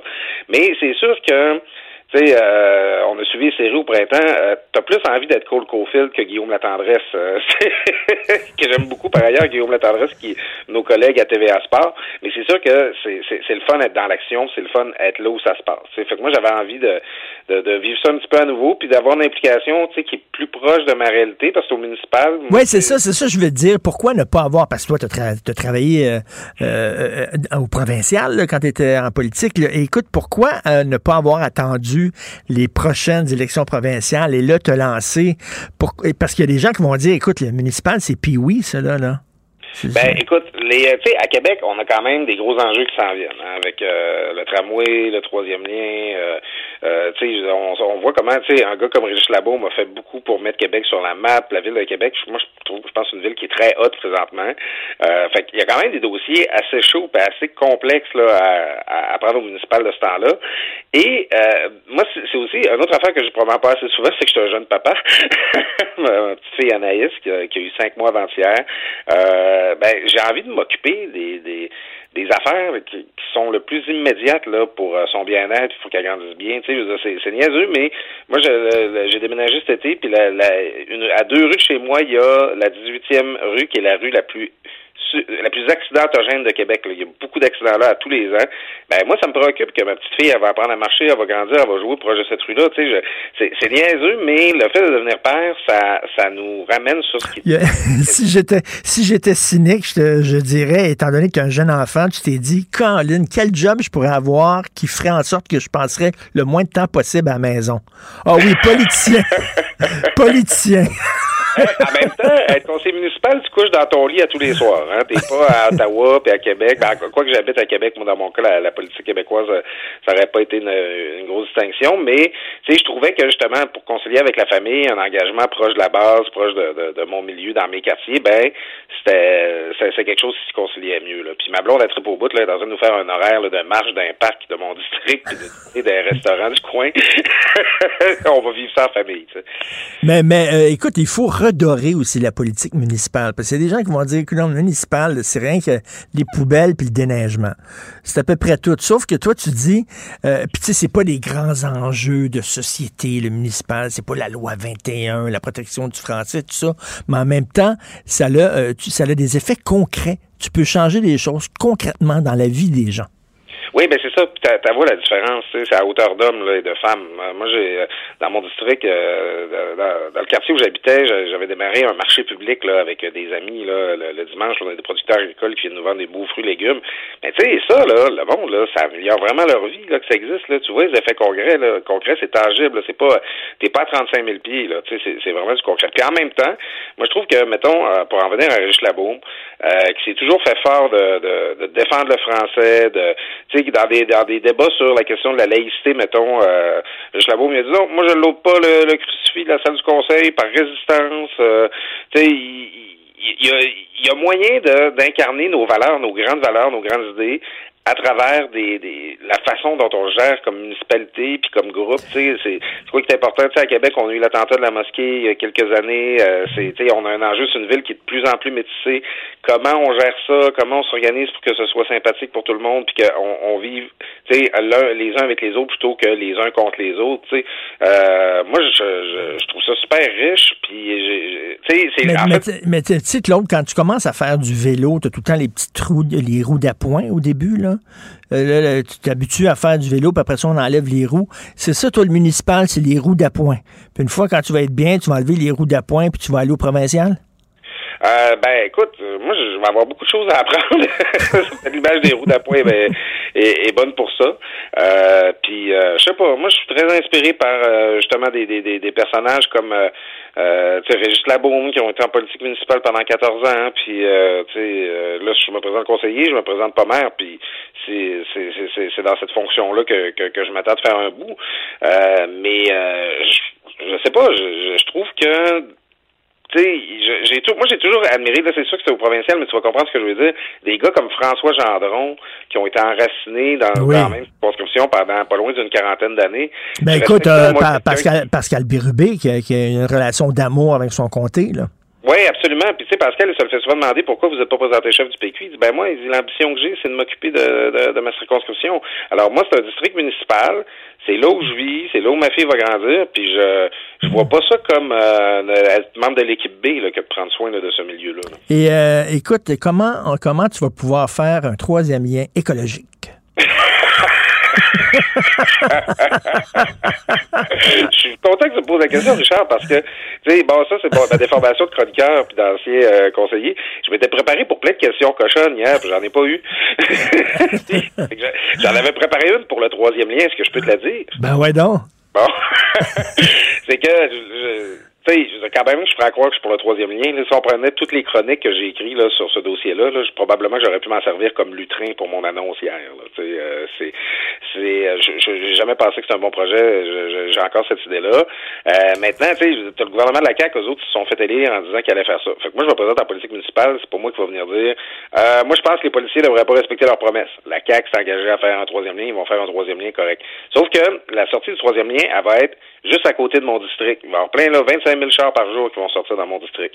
Fait que moi, je ne sais pas comment la CAQ va s'organiser pour avoir l'acceptabilité sociale dans ce dossier-là, euh, mais si mes citoyens veulent pas avoir une sortie d'autoroute, c'est sûr que je vais porter leur point de vue. Donc, euh, je ne suis pas toujours pas en faveur d'un troisième lien. Esprit qu'il y en a des autoroutes à Québec. Chaque fois que je vais à Québec, c'est ce qui me frappe.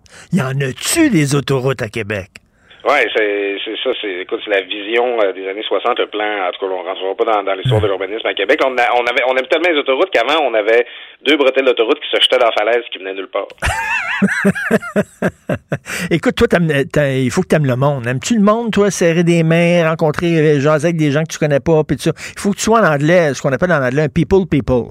Ah ben je- moi mes, mes mes amis mais ça fait des années là puis euh, même en tant que chroniqueur qui me surnomme Monsieur le Maire parce que on, on va dans le sud mettons là une gang dans un tout inclus dis, voyons Claude il est encore en train de parler avec du monde là-bas puis ah ouais vous venez de telle région c'est le fun puis j'aime vraiment ça je suis vraiment tu sais je le on- je suis vraiment resté un gars de région là, dans ce sens-là. Tu sais, j'aime les gens, j'aime ça que le monde me raconte leur histoire. Puis ça, ça, non, moi, je, je, je, que, en fait, le, le, le fait d'être conseiller municipal, ça va me faire plein de prétextes pour aller parler à des gens sans avoir de raison pour le faire. Ben écoute, euh, bravo. Moi, j'ai beaucoup de respect pour les gens qui se lancent en politique, surtout ces temps-ci. hein, lorsqu'on voit le climat là, de haine envers les politiciens euh, qui atteint un niveau record, je trouve que vous entrez dans une maison en feu alors que tout le monde tente de sortir.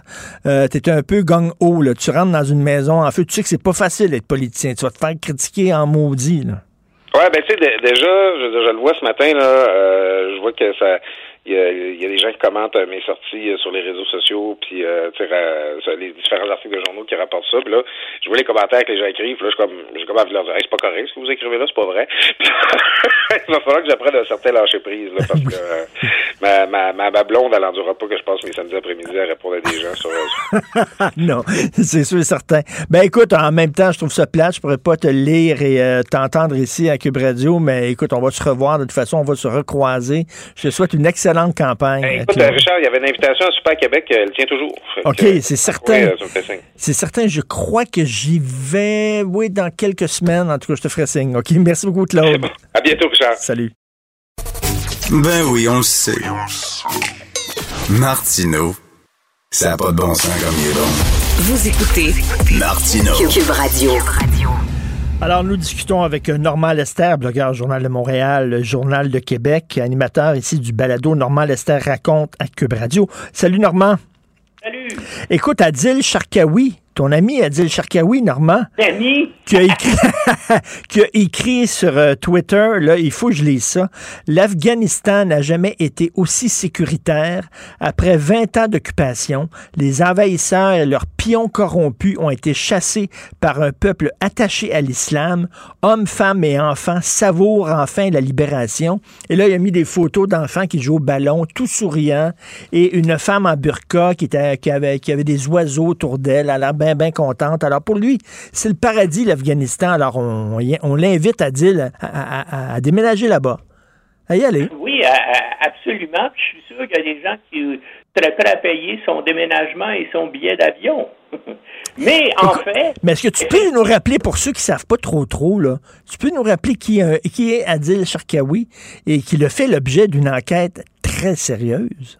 oui, euh, il a fait une enquête très, très sérieuse du, euh, du SCRS. Euh, euh, donc, il était, il était soupçonné d'être un, un des principaux djihadistes ici au Québec, mais c'est des enquêtes qui sont un peu euh, terminées en, queue de, de poisson devant euh, les tribunaux parce que euh, du côté des services de sécurité, on n'a pas voulu dévoiler toutes les informations qu'on avait, mais c'est sûr que c'est un c'est un militant intégriste musulman ici au Québec. Il est un, un- des chefs de cette euh, mouvance-là.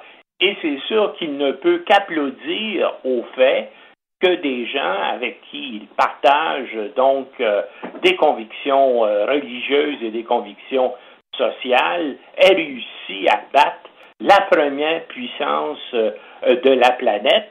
Maintenant, il y a une partie des choses qui dit que c'est vrai. Il y a actuellement la paix en Afghanistan. Il y a pour l'instant, en tout cas, pendant combien de temps ça va durer, euh, c'est pas sûr parce que là, il y a des forces d'opposition qui tentent de s'organiser. Il y a l'État islamique qui est en, en principe en conflit avec les talibans. Donc, mais pour l'instant, effectivement. Non, non, mais tu sais, l'arrivée des talibans en Afghanistan, je pense pas que c'est une bonne nouvelle pour tout le monde. Lui, Adil est bien content, évidemment, c'est ses chums, c'est ses frères, pour prendre la fameuse expression. Sauf qu'il y a des femmes qui doivent trembler dans leur jupe. Ben, effectivement, il y a des femmes qui tombent dans leur jupe, puis on va voir euh, dans les prochaines heures, là, euh, ils vont constituer un gouvernement ils disent qu'il n'y aura pas de femmes euh, parmi euh, donc les ministres, mais qu'il va y avoir euh, des femmes dans toutes les administrations publiques. Ils prétendent qu'ils ont évolué là depuis 20 ans, mais, mais, mais, écoutez, le problème, évidemment, le mépris des femmes, c'est pas simplement en Afghanistan. regardez du côté de l'Arabie saoudite, Hum, hum. regardez du côté d'une bonne partie euh, des États à majorité musulmane de la planète et puis euh, ben, ben les femmes n'ont pas un statut d'égalité euh, dans ces États-là. Et, et, là, ben, on va voir comment ça va évoluer en Afghanistan. Maintenant, en Afghanistan, heureusement, la communauté internationale et l'Occident vont avoir des moyens énormes pour faire pression sur le nouveau gouvernement. C'est que actuellement, l'Afghanistan est au seuil de l'effondrement économique. 80% du budget de l'Afghanistan, ça provient de l'aide internationale. Les autres 20% ça provient du trafic de stupéfiants, de l'opium et des droits de, de, douane. Donc, ils peuvent pas vivre.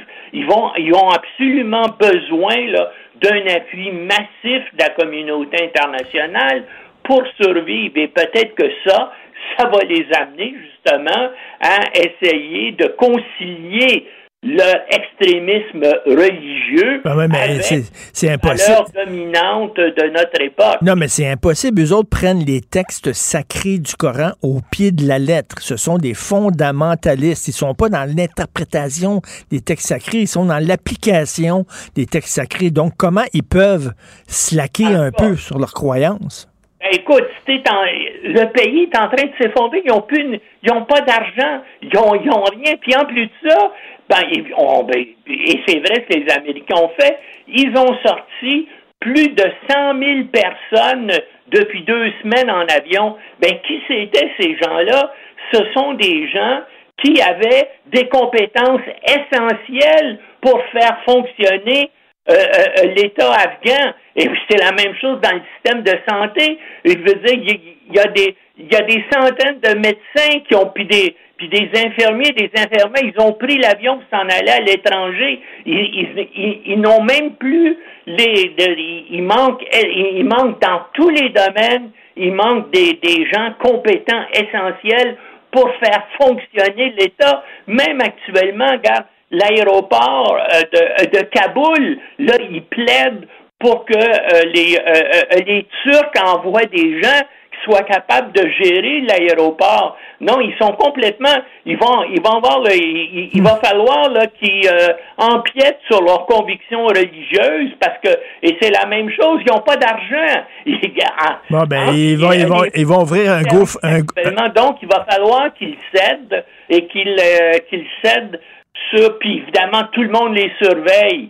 Alors, euh, euh, euh, ça va être difficile là, euh, de tricher. Et ça, il y a un consensus. Hein? Les, les, les Russes, les Chinois, les Américains, hein, euh, tout le monde dit, ben là, il faut que ces gens-là euh, euh, respectent les règles. Et puis, il va falloir aussi qu'ils ils sont peut-être des extrémistes religieux, mais il va falloir qu'ils combattent les, les gens de l'État islamique, de Daesh qui est sur, ton- sur, sur leur territoire. Et Daesh aussi, l'État islamique, ça fait l'unanimité de la planète. Hein? L'Iran est contre Daesh, euh, l'Arabie saoudite, Israël, les Russes, les Chinois, les Américains. Donc, euh, ils, ont, euh, ils ont tout intérêt de se mettre du côté de la communauté internationale pour combattre les extrémistes comme Daesh.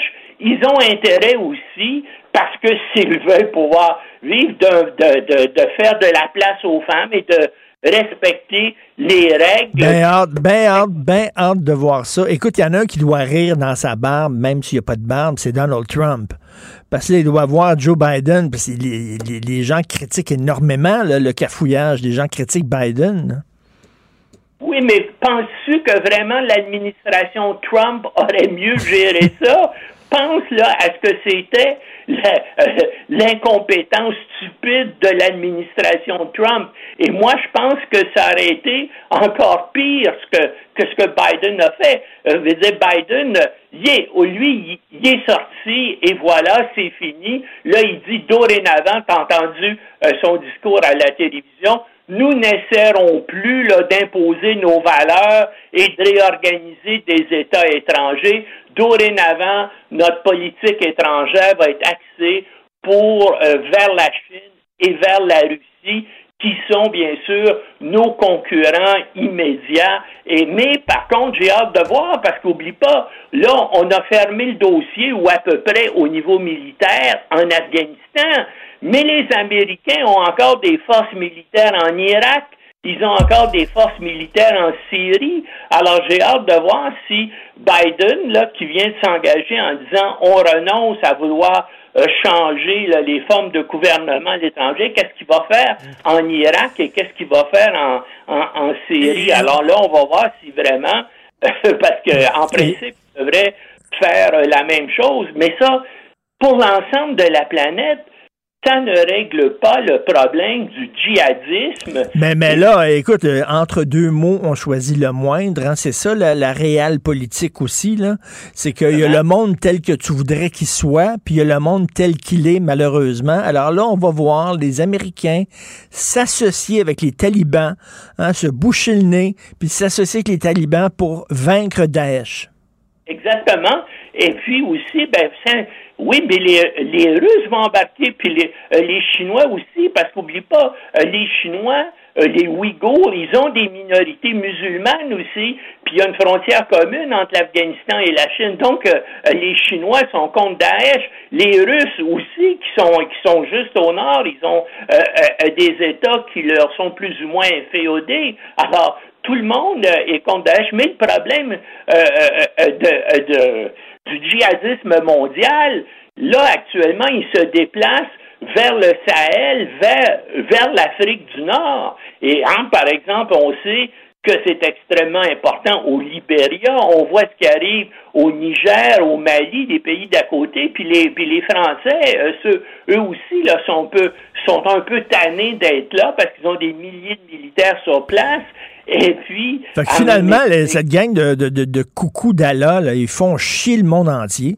Exactement, exactement. C'est vraiment incroyable. Écoute, on va avoir des alliances euh, contre nature.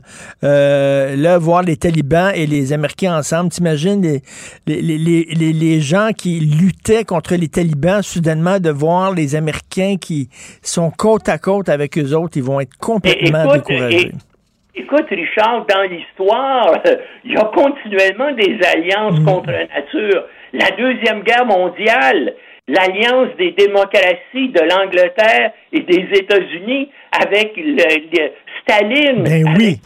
C'était une alliance monstrueuse contre un monstre encore plus grand qui s'appelait Hitler et l'hitlérisme. Hein, Oui, mais qu'est-ce réelle qu'est-ce que- oui, mais qu'est-ce que ça a fait? C'est qu'on a tué euh, effectivement le régime nazi, mais ça a donné naissance à un autre monstre qui était le monstre euh, euh, russe, le monstre soviétique, euh, et euh, qui a duré jusqu'en 1989. là. La même chose avec euh, lorsqu'on a armé les Mujahideen en Afghanistan, puis on a créé Al-Qaïda. Euh, pas, pas évident, c'est ce, ce genre de truc-là. Malheureusement, euh, malheureusement, l'histoire du monde, c'est une suite de guerres et de conflits et Oui. de haine. Hein? C'est pas la paix universelle. Hein? Tout le monde euh, l'espère depuis des milliers d'années et ça et, et ça n'arrive euh, jamais. Et puis il y a des fois, bien sûr, que les gens sont contraints d'utiliser Oui. la force. Ben, le cas où les, où les démocraties sont mobilisées contre Hitler, ça a été un cas qu'il fallait arrêter cette monstruosité-là. Et pour le faire, il fallait s'associer à un autre État monstrueux qui s'appelait la Russie communiste qui s'appelait l'Union soviétique. Normand, comme chantait euh, Isabelle Pierre, la chanteuse, tu trouveras la paix dans ton cœur et pas ailleurs. Et pas ailleurs. C'est vraiment ça. Malheureusement. Malheureusement. Merci beaucoup, Normand Lester. Que la paix soit avec toi. oui. toi aussi, Normand. Salut. Pour une écoute en tout temps, ce commentaire de Normand Lester est maintenant disponible dans la section balado de l'application ou du site cube.radio. Cube Radio. Tout comme sa série podcast Normand Lester raconte. Découvrez dans ce balado deux saisons d'enquête et d'investigation sur la politique américaine, l'espionnage et le monde interlope. Si c'est vrai qu'on aime autant qu'on déteste, Martineau, C'est sûrement l'animateur le plus aimé au Québec. Vous écoutez Martineau. Cube Radio. Cube Radio. les rencontres de l'heure. Mathieu Boccoté et Richard Martineau. La rencontre Bob Côté Martineau. Mathieu, je sais que tu veux me parler de la haine qu'on voit là, envers les politiciens, mais avant, avant, je voudrais t'apprendre, ben, tu sais que ma, ma blonde Sophie est à l'hôpital. Elle est à l'hôpital général juif. Elle n'arrive pas à se faire soigner dans sa langue. Elle, est- elle a Ouais, rencontré deux, elle a rencontré deux chirurgiennes, les deux unilingues anglophones. Comment ça se fait qu'on peut pas se faire Là, c'est, je te parle pas d'acheter un jeans. Je te parle de te faire soigner. C'est quelque chose de plus important au monde, te faire soigner. On est au Québec, puis on arrive, elle n'arrive pas à se faire soigner en français. Ben, c'est pas la première fois, hein. c'est-à-dire euh, j'ai euh, de mon côté je témoigne d'une expérience positive à l'hôpital juif, je, je tiens à le dire parce que ça s'est passé autrement, mais euh, cela dit c'est pas la première fois, Normand Lester l'avait déjà raconté. Et on se trouve que mais c'est un phénomène qui se généralise, c'est-à-dire une partie de notre population vit en situation hein, presque d'insularité par rapport au reste du Québec, une partie de nos élites vivent dans un entre-soi linguistique, un entre-soi culturel. Et finalement le Québec francophone c'est comme un lointain bruit qui est censé ne pas nous heurter. Et quand quelqu'un, je crois qu'il y a un droit fondamental de se faire soigner en français au Québec, où que ce soit, et c'est absolu. Et dans ces moments-là, je pense qu'il y a une espèce de rappel à l'ordre qui est nécessaire, quelle que soit la discipline, qu'est-ce que soit le métier dans l'hôpital, quel que soit l'hôpital, le rappel à l'ordre doit être fait. Il y a un droit fondamental d'être opéré en français. Eh bien, je pense qu'elle va être bien opérée. Il n'y a pas de problème. L'expertise est extraordinaire, puis tout ça, mais crime, il me semble. euh, c'est- tu sais, on, on- est chez nous. Si tu peux pas te faire Ah, servir oui. en français chez nous, où tu vas te faire en français? Ah, mais et là, tu nommes la chose la plus fondamentale qui soit. C'est René Lévesque qui disait au début d'Option Québec, il dit c'est le seul pays où nous pouvons être véritablement chez nous. Mais on n'est plus chez soi à Montréal. C'est ça la vérité des choses. À Montréal, on est de trop. À Montréal, nous sommes désormais une population résiduelle qui appartient à l'ancien Québec, au Québec historique, un Québec qui vit comme un résidu, comme un obstacle, comme une espèce de, de population qui n'a pas encore compris qu'elle ne jouait pas le rôle qu'on attendait d'elle dans l'empire de la diversité. Et quand les Québécois francophones exigent D'ailleurs, Québécois francophones, la formule m'exaspère. Quand les Québécois, on dit pas les Portugais lusitanophones, on C'est dit vrai. pas les Danois danophones, on dit pas les Norvégiens norvégiophones. Bon, ben, les Québécois, je vais m'emmener, bon, quand les Québécois exigent de faire servir en français leur propre pays, eh bien, on, on voit là-dedans une marque de racisme, une marque de, de xénophobie. Je me souviens une fois, moi, c'était à l'hôpital, pas à l'hôpital, pardonne-moi, à l'aéroport euh, de Dorval, euh, où j'avais demandé de me faire servir en français avec euh, une insistance polie, mais la politesse était là. On m'avait répondu racist. Et je pense qu'on a la, la, la, la nouvelle grosse madame de chez Eaton aujourd'hui, eh ben, c'est un jeune mondialisé qui euh, considère que le fait de parler français est une marque d'insister pour parler français, c'est une marque d'esprit réactionnaire et peut-être fasciste. Et quand on dit qu'il y a des problèmes avec le français à Montréal, on se fait taper dessus en disant qu'on est des enfants gâtés, on se plaint la bouche pleine, euh, euh, puis jusqu'à la chef du Parti vert qui a pris euh, position contre la loi 96. Écoute, euh, donc la, une haine quand même sans précédent, tu le vois. D'ailleurs, c'est assez étrange de voir, je suis pas un fan de Trudeau, absolument pas, mais de le voir comme ça, harcelé par une horde de fous, et de voir Yves-François Blanchet, euh, au lieu de dire, ben écoutez, ça n'a pas de bon sens de traiter des politiciens comme ça, notre premier ministre, et tout ça, tu sais, de, de faire fi de, de l'adversité, qui sont dans des camps opposés, et dire qu'on est dans le même camp, nous sommes des politiciens. Euh, non, au contraire, il a décidé d'attaquer euh, Justin Trudeau en disant qu'il jetait de l'huile sur le feu, en tenant tête à ces manifestants-là. Mais moi, au contraire, je suis fier de voir notre premier ministre de tenir tête à ces Ouais, je pense qu'il faut effectivement tenir tête euh, à la foule lyncheuse, quelle qu'elle soit. Et ça, je pense que c'est un devoir de courage, c'est un devoir de courage élémentaire. Et effectivement, on est, il faut le voir là, on est devant l'expression vociférante de la foule lyncheuse qui euh, ne respecte plus les règles démocratiques élémentaires et il faut euh, être très ferme par rapport à ça parce que la, démocratie constitue le peuple à travers le corps électoral. Mais il y a l'autre visage du peuple, qui est un visage moins reluisant, c'est la foule. La foule qui se constitue contre le bouc émissaire, qui se constitue dans des espèces de montées aux extrêmes. Et c'est ce qu'on voit en ce moment. Drame, ce qui est dramatique, c'est que cette espèce de colère-là, c'est l'expression caricaturale, violente, d'un malaise qui, lui, ne se réduit pas à son expression caricaturale et violente. Et, euh, et c'est pour ça qu'il y a l'autre, il y a l'envers, me semble-t-il, de cette haine, mais une haine que, là, c'est la haine euh, lyncheuse, mais il faut voir aussi qu'elle n'est pas sans lien avec ce que j'appelle la haine mielleuse. La haine mielleuse, c'est celle d'une partie des élites qui insulte sans arrêt le peuple en disant toujours complotiste, raciste, phobe, phobe, phobe, et à insulter la population sans arrêt. Faut pas se surprendre si un jour, au fil des mois, des années, eh bien, une partie de cette population-là soit à ce point braquée qu'elle-même devient verse justement dans le côté euh, la, foule la, la foule lyncheuse, la haine vociférante. Et moi, j'ai l'impression que ce qu'il nous faut en ce moment, c'est un art de l'apaisement politique. C'est-à-dire, d'un côté, il- la- la- le peuple doit cesser de se perdre dans la foule, et de l'autre côté, les élites doivent cesser de mépriser la population parce que ça entretient aussi, euh, sur le long terme, ça va bien au-delà de la pandémie, ça crée les conditions d'une désocialisation, ça crée les conditions d'une politique de plus en plus polarisée, d'une politique sous le signe de l'affrontement radical. Donc j'ai l'impression que cette haine-là, pour moi, c'est le symptôme d'un malaise plus profond. Cela dit, tu as tout à fait raison. euh, dans les circonstances, celles qui se présentent à nous, pour le moment, il n'y a pas d'ambiguïté. Elle doit être condamnée et ceux qui jouissent de cette haine insurrectionnelle et qui croient en profiter d'une manière ou de l'autre dévalorisent la fonction politique et dévalorisent la parole démocratique. Écoute, euh, le Brexit, les gilets jaunes et euh, le Trumpisme, l'élection de Trump, c'est trois symptômes justement de, de, de gens qui disaient euh, on n'est plus entendu par nos élites. Nos élites ne prennent même plus la peine de nous parler et nous passent par-dessus la tête. Donc, c'était et le Brexit et gilets jaunes et Trump une réaction à ça? Ah ben oui, bien sûr, bien sûr. Donc il y a le il y a, un vrai mépris pour le peuple. Il ne faut pas l'oublier, ou à tout le moins pour les catégories populaires, ou du moins pour les ceux qui ne sont pas enthousiasmés par le régime diversitaire. De, le se faire traiter de raciste sans arrêt pendant des années, se faire traiter d'extrême droite, se faire traiter de populiste, se faire traiter ces temps-ci de complotiste. Par exemple, le mot complotiste. Si ça désigne ceux qui, pour qui le monde euh, est commandé par quelques volontés discrètes, des volontés dissimulées derrière derrière le théâtre, et puis là, ça s'affronte, ça manipule les peuples dans une querelle pour la domination du monde. Ah, ça, c'est la psychologie complotiste. Puis Pierre-André Taguieff a écrit des livres remarquables sur cette question-là. Mais le mot complotiste a été utilisé depuis le début de la crise aussi pour critiquer ceux qui se questionnaient sur les origines du virus, alors que manifestement, c'est une question légitime. Il a été utilisé pour dénoncer ceux qui critiquaient certaines mesures sanitaires. Hein, c'est rendu qu'il fallait préciser qu'on n'était pas complotiste quand on questionnait le couvre-feu. C'est quand même pas mal. Donc, on a abusé de certains termes qui ne servaient plus à décrire, mais à décrier. Puis la population, je le dis sans mépris, mais les gens ont d'autres choses à faire en général que de penser à ça tout le temps. Donc, quand ça s'exprime, ça s'exprime pas toujours avec finesse.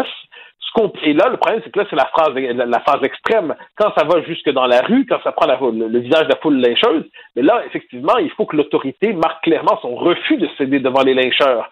Il n'en demeure pas moins qu'à mépriser une population au fil des années, au fil des ans, ben, ça donne quelquefois un résultat électoral, comme Trump, ça peut donner le Brexit, ça donne les Gilets jaunes, ça peut donner des mouvements populistes, mais quand on nazifie toujours ces populations-là, eh ben, il ne faut pas se surprendre dans la dernière instance. Il y a des convulsions sociales et politiques. Mais c'est quoi le peuple? Le peuple, hein? c'est un mot qui veut tout dire Ah et oui. rien dire. Parce que là, là, tu sais, tu vois, là, t'entends d'Éric Duhem, je parle au nom du peuple. hein. Tous les politiciens disent, moi, je parle au nom du peuple. Mais c'est qui le peuple? Ah, ben ça, tu as tout à fait raison. Moi, c'est pour ça que j'utilise, je préfère le mot catégorie populaire dans ces moments-là, mais utilisons. il y a- Laurent Bouvet avait écrit un bon livre, Le sens du peuple, qui disait il y en a trois définitions. Il y a le peuple civique, c'est-à-dire l'ensemble de la population. Il y a le peuple au sens historique et identitaire, c'est-à-dire la majorité historique dans un pays. Puis il y a le peuple social, c'est-à-dire ce qu'on appelait autrefois la plèbe. Je dis pas le mot plèbe au sens péjoratif ici, donc les catégories populaires. Et puis en démocratie, on pourrait dire que chaque camp cherche à proposer sa définition du peuple. Éric Duhem propose la sienne, Justin Trudeau propose la sienne. Chez Justin Trudeau, tu noteras que c'est pas du peuple dont il parle, c'est des classes moyennes, la classe moyenne. Mais la, sa définition de la classe moyenne doit englober environ 107% des Canadiens. Donc ça, ça commence à être un peu étendu. Mais ce qui est intéressant, c'est de voir c'est quoi la figure de référence des uns et des autres. Quand on est devant des partis progressistes, c'est les Québécois et Québécoises de toute origine. Duhem dit le peuple, les populistes disent le peuple, Trudeau dit la classe moyenne. Les autres, donc c'est intéressant de voir c'est quoi la figure de référence utilisée par les acteurs politiques. Mais ce qu'on sait, c'est que ceux qui se sentent humiliés aujourd'hui, puis qui sont en situation d'insurrection, quelquefois exagérée comme on l'a vu ces jours-ci, eux se prennent pour le peuple. Donc, quand le leader politique dit vous êtes le peuple, il dit vous êtes le vrai peuple, finalement, contre tous ceux qui n'y appartiennent pas parce qu'ils sont corrompus, parce qu'ils sont dans les élites, parce qu'ils sont ci, parce qu'ils sont ça. Et là, c'est que ça devient absurde. Ça devient absurde parce qu'en dernier instant, c'est une confiscation de la référence au peuple, tout comme inversement, à gauche, il y a la tentation de confisquer la référence au bien et à la générosité. Il faut se méfier en politique de ceux qui confisquent les références et les étiquettes. Moi, je, ça me fait euh, ça me fait peur un peu cette haine-là envers les politiciens. Tu sais, ce que j'écris dans ma chronique aujourd'hui, les, gens disent on n'a plus les politiciens qu'on avait. Les gens ont une nostalgie pour ce qu'on appelait les grandes pointures, les Camille Lorrain, les, les René Lévesque, même les, même les Robert Bourassa aussi. Il y en avait aussi de l'autre côté, les Monsieur Sauvé, etc. des gens qui, qui avaient. Mais là, qui qui a une envergure comme ça aujourd'hui, qui va vouloir aller en politique avec tout ce qu'ils ont à endurer, avec les médias sociaux, puis tout ça, il n'y a personne qui va faire le saut. Oui, tu as absolument raison, mais ensuite, on voit que des hommes et des femmes, au contact des circonstances, peuvent se grandir. Moi, pendant des années, je le dis euh, de manière très honnête, pendant des années, j'étais très sévère envers François Legault, moi. Je dis que c'est un politicien technocratique et comptable sans charisme. Puis je, je crois que mon analyse, à tout le moins, n'était pas complètement fausse à certains moments. La fonction de premier ministre a véritablement transformé François Legault. Il y a, il y a quelque chose qui s'est passé chez lui, une mue. On dit quelquefois que la fonction fait l'homme. Hein, donc manifestement, il y a eu une transformation et au contact de l'adversité, au contact de son peuple, le refus, moi c'est une force de Legault. Il refuse de mépriser son peuple. Il refuse de mépriser les siens. Ça ne veut pas dire qu'il n'y a pas quelquefois des excès, tout ça, mais il n'y a pas la même posture que Justin Trudeau qui se prend pour l'incarnation de la lumière universelle. Chez Legault, il y a une connexion avec les Québécois. Mais il y a beaucoup moins d'aversion pour François Legault que pour Justin Trudeau. Je dis pas que l'aversion contre Trudeau est légitime. Je dis simplement que les politiciens qui ne méprisent pas leur peuple peuvent connecter avec lui. Et ensuite, il y a le charisme d'époque. Je suis persuadé, le, le jour où il y a la marche vers le prochain référendum, la grandeur de l'enjeu qui apparaîtra suscitera les plus belles vocations qui vont se mêler de politique. Quand les grands enjeux dans une société, c'est des enjeux de la vie quotidienne, ordinaire, on n'attire pas des grandes figures politiques. Mais quand on a, on débat de l'existence d'un peuple, de l'existence d'une nation, puis au Québec, oublie pas, hein, au Québec, au fil de l'histoire, notre existence comme peuple a toujours été en jeu. Attends minute, est-ce que, est-ce que, est-ce que, est-ce que, est-ce que ce dossier-là va être tellement important soudainement que même Mathieu Boccoté pourrait faire le saut? Oh, j'ai pas ce talent-là, j'ai pas ce talent-là. J'ai, euh, j'ai, des fantasmes à l'occasion. Mais, euh, non, non, mais toi, tu te dis, toi, non, mais en fait, Mathieu, tu te dis, toi, que tu as peut-être plus d'influence en étant intellectuel, en étant quelqu'un dans les médias. Tu peux plus, tu étais plus à même de faire changer les choses qu'un politicien. C'est pas un peu je, ben, je, crois, je, crois qu'aujourd'hui, le, travail, depuis toujours, le travail intellectuel, je le crois essentiel. Ensuite, le travail médiatique me semble essentiel. Pour peu qu'on fasse un travail de décryptage honnête, je pense que c'est essentiel aussi. Puis défendre tes idées dans l'espace public. Ensuite, je ne me sens pas la vocation de politique. Si j'avais des circonstances exceptionnelles, puis que la question, puis tout, tout, même série de si, euh, il serait, il serait bien faux. Sur le dire Fontaine, je ne boirai jamais de ton eau. Mais à tout le moins, ce n'est pas un désir. Est-ce que ça va arriver un jour? J'en sais rien. J'en sais rien. Mais ce que je sais, c'est que Jacques Parizeau ne voulait pas en faire. Il en a fait, puis il a failli, il a failli gagner c'est quand même pas si mal. Lucie Bouchard dit qu'il voulait pas en faire. Ça, c'est moins. Je sais pas si c'est vrai, mais à tout le moins, il, il en a fait, puis il a failli gagner. Bon, ben reste parce que, que le prochain qui veuille en faire, qui veut, qui, veut pas en faire, mais qui en fait quand même, faut pas qu'il se contente de failli gagner. Il faut qu'il gagne. Mais qui ce sera, on ne sait pas. Merci beaucoup, Mathieu. On se reparle demain. Salut, Mathieu. Pour une écoute en tout temps, ce commentaire de Mathieu Bocoté est maintenant disponible dans la section balado de l'application ou du site cube.radio. Cube Radio. Tout comme la série podcast de Mathieu Bocoté, Les idées mènent le monde. Un balado qui cherche à mettre en lumière, à travers le travail des intellectuels, les grands enjeux de notre société. Martino. Même avec un masque, c'est impossible de le filtrer. Vous écoutez Martino. Cube Radio. Alors, le 5 juin 2016, Daniel Derry a tué sa conjointe Geneviève euh, Comartin à Chambly. Euh, il a été arrêté, accusé, condamné à 12 ans de prison. 12 ans de prison, ça, c'était en 2016. Fait que tu dis 2016 plus 12, ça fait 2028. Donc, il va sortir en 2028. Non, il sort en 2021. Il fait 5 ans. C'est comme ça au Canada. 6 plus 6, ça fait pas 12. 6 plus 6 au Canada, ça fait 5. Le gars a été condamné à 12 ans. Il fait cinq ans. Alors là, il va sortir euh, en libération conditionnelle. Et là, la fille euh, de, euh, de, Comartin, en fait, c'est Geneviève Comartin, donc c'est sa fille qui va intervenir aujourd'hui devant les libérations conditionnelles pour que l'homme qui a tué sa mère ne soit pas remis en liberté à peine cinq ans après le meurtre. Nous allons en parler avec M. Pierre-Hugues Boisvenu, que vous connaissez bien, sénateur conservateur. Bonjour, M. Boisvenu. Monsieur Martineau, bonne journée. Bonne journée à tous les gens qui sont avec nous ce matin. Bonne journée. On entend mal. Le son est un peu euh, mauvais. Je ne sais pas si vous pouvez euh, peut-être euh, bouger un peu votre téléphone. Mais donc, vous connaissiez, vous, quand même, Geneviève Comartin. Vous lui avez déjà parlé. On est en contact ensemble. On s'est parlé, on s'est contacté au début de juillet dernier. et elle... Donc, on a échangé à ce niveau-là, oui. Alors, ben, je me suis trompé. La, dame qui est morte, c'est Francine Bissonnette, Daniel Derry. Exactement. C'est ça, a tué Francine Bissonnette et c'est sa fille euh, qui s'appelle Geneviève Comartin. Qui... Comment ça se fait que quand quelqu'un est condamné à 12 ans, il sort automatiquement au bout de 5 ans? C'est parce que au, Québec, on négocie des plaidoiries de culpabilité. Ça veut dire que cet individu-là, qui était accusé de meurtre au second degré, donc qui lui aurait valu d'abord une peine plus sévère et une remise en liberté euh, dans, un, dans un temps plus long.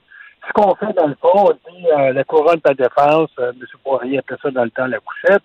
On dit, mais regarde, si tu plaides coupable, donc il n'y aurait pas de procès, on va te donner plutôt, on va plutôt porter des accusations d'homicide involontaire, ce qui veut dire qu'au tiers de ta sentence, tu pourras demander une libération conditionnelle. Donc, on monnaie la vie des victimes et surtout, on monnaie la peine des familles. C'est ça qu'on fait au Québec. C'est très malheureux, euh, surtout que les derniers messages que la justice envoie par rapport au féminicide, euh, les derniers messages que le directeur des poursuites pénales et criminelles envoie aux avocats de la couronne, demander des sentences plus sévères maintenant. Oui, oui, je me souviens, je me souviens de ça. Il voulait des sentences plus sévères. Mais là, on a, on a l'impression aussi que les libérations conditionnelles, moi, dans ma tête, les libérations conditionnelles, c'était si tu étais vraiment un prisonnier modèle, si tu te prenais uh-huh. en main, si tu montrais que tu avais des remords, si tu étudiais en prison, si bon. Et là, on pouvait te donner. Mais là, on dirait que c'est d'office. C'est d'office que tu sois un bon prisonnier, mauvais prisonnier, quel que soit le crime que tu as commis, euh, on te laisse sortir. Il faut rappeler, M. Martineau, que euh, tous les conservateurs, puis je veux pas faire de politique, si on avait renversé la vapeur à, la Commission de libération conditionnelle pour faire en sorte que les audiences mettent sur le même pied les droits des victimes à être écoutés et les droits des criminels à être entendus. Depuis que Trudeau est là, on, est, on a ramené le système vers, plus vers les droits des criminels à pouvoir bénéficier le plus rapidement possible euh, des, des sentences les plus clémentes des décisions les plus clémentes à leur égard et on, oublie les victimes dans tout ça. Je trouve ça malheureux euh, parce que une audition à la Commission de libération conditionnelle, c'est pas seulement d'écouter euh, le, criminel qui, qui, a de la peine, qui s'excuse, qui demande pardon, mais c'est d'écouter aussi les victimes. Mais c'est surtout aussi de s'assurer que les sentences qui sont données soient justement appliquées en fonction de la gravité du crime. Ça n'a aucun sens, M. Martineau, qu'après mm. avoir assassiné volontairement une femme, euh, que cinq ans, on prenne la liberté. Moi, moi je plaide, M. Euh, Martineau, depuis des années, pour qu'un meurtre d'une femme dans le cadre de violence conjugale soit dans le code criminel un meurtre automatique, meurtre prémédité. Parce que c'est rare qu'une femme qui se fait assassiner au Québec ou au Canada, il n'y a pas eu des périodes de violence, des épisodes de violence avant. Et souvent aussi, euh, la femme va être assassinée dans un contexte de séparation. Donc, ne me faites pas croire qu'il n'y a pas une forme de préméditation dans ces meurtres-là. Mais là, on voit que la couronne commence à être tannée. hein. De plus en plus, la couronne demande des peines plus sévères. Regardez la, la première page du Journal de Montréal. Là. Le gars qui est membre d'un gang de rue, euh, il est allé, euh, il a voulu tuer quelqu'un. Il s'est trompé en, même- en même temps. Il s'est trompé de personne. Il a tiré sur une personne qui n'avait rien à voir là-dedans. Il l'a paralysé. Et là, on demande là, euh, la, prison à, la prison à vie. Les gens sont tannés. Je suis convaincu, M. Boisvenu, si on faisait un sondage, là, la Maison Léger faisait un sondage, est-ce que, selon vous, vous êtes d'accord que ce gars-là sorte après cinq ans? 95% des gens diraient non. Alors, que- que- qu'est-ce qui attendent les autorités pour, euh, pour, pour, pour changer ça? Vous avez un très, très bon point ici. Vous avez raison. Depuis à peu près une année, j'observe que dans le cadre d'un extra, entre autres l'exploitation sexuelle des mineurs, la violence conjugale, les juges donnent des sentences beaucoup plus sévères. Je le constate moi-même. Mais il reste quand même qu'on a comme deux systèmes de justice actuellement. Le système de justice qu'on entend dans les médias où une sentence est donnée, qui est, qui est relativement sévère. On a l'autre système de justice, qui est les libérations conditionnelles, qui passe après le juge en disant oui, ben, on va peut-être libérer ou un tiers. C'est c'est ça qui rend, je dirais, incrédible devant les, les yeux du public la justice, c'est quand on voit qu'un individu qui a tué quelqu'un, qu'après cinq ans, il puisse reprendre sa liberté. C'est comme si la commission de libération conditionnelle donne des permis de récidiver. C'est- équivaut presque à ça. Euh, il y a Ben oui. un homme aujourd'hui qui est en séparation puis qui voit ça là, dans les médias, que ce monsieur-là, ce criminel-là, pourrait, parce que j'ai bien pourrait reprendre sa liberté après cinq ans, ben ça, ça peut donner des envies à d'autres gars à dire ben, écoute, c'est pas payé cher là, de me débarrasser de Hey, mais, mais, mais M. Boisvenu, 5 ans, là. N'importe qui, là. Demandez à n'importe qui, là. Pensez à il y a 5 ans, là. Qu'est-ce que vous faisiez il y a 5 ans? C'est passé comme euh, du beurre en poil. 5 ans, ça passe vite en maudit, ça, dans la vie d'un individu. C'est pas vrai que la vie d'une personne, ça mérite seulement que 5 ans. Exactement. Et il faut que les deux systèmes, le système de justice et les commissions de libération conditionnelle, ou le système carcéral, parce que le système carcéral aussi a des pouvoirs de remettre en liberté des, assassins. Là. Il faut que les deux systèmes aillent de pair. Et si la justice dit qu'il est temps de donner des sentences sévères, mais il faut que la commission de libération conditionnelle pense comme directive, il est temps de prendre des décisions sévères. Sans quoi, il y a incohérence entre les deux, et euh, c'est toujours le criminel qui bénéficie de ce système qui est Oui, plutôt, et- euh, qui est plutôt. Et là, je vous le dis, là, c'est à chaque fois qu'on se parle, euh, M. Boisvenu, euh, je dis toujours la même chose. C'est pas fasciste, c'est pas d'extrême droite de demander des peines sévères. là. C'est c'est pas ça. là. C'est c'est le respect de la vie humaine. Le, le système de droit, vous savez, M. Martineau, est basé sur une sentence proportionnelle au crime commis.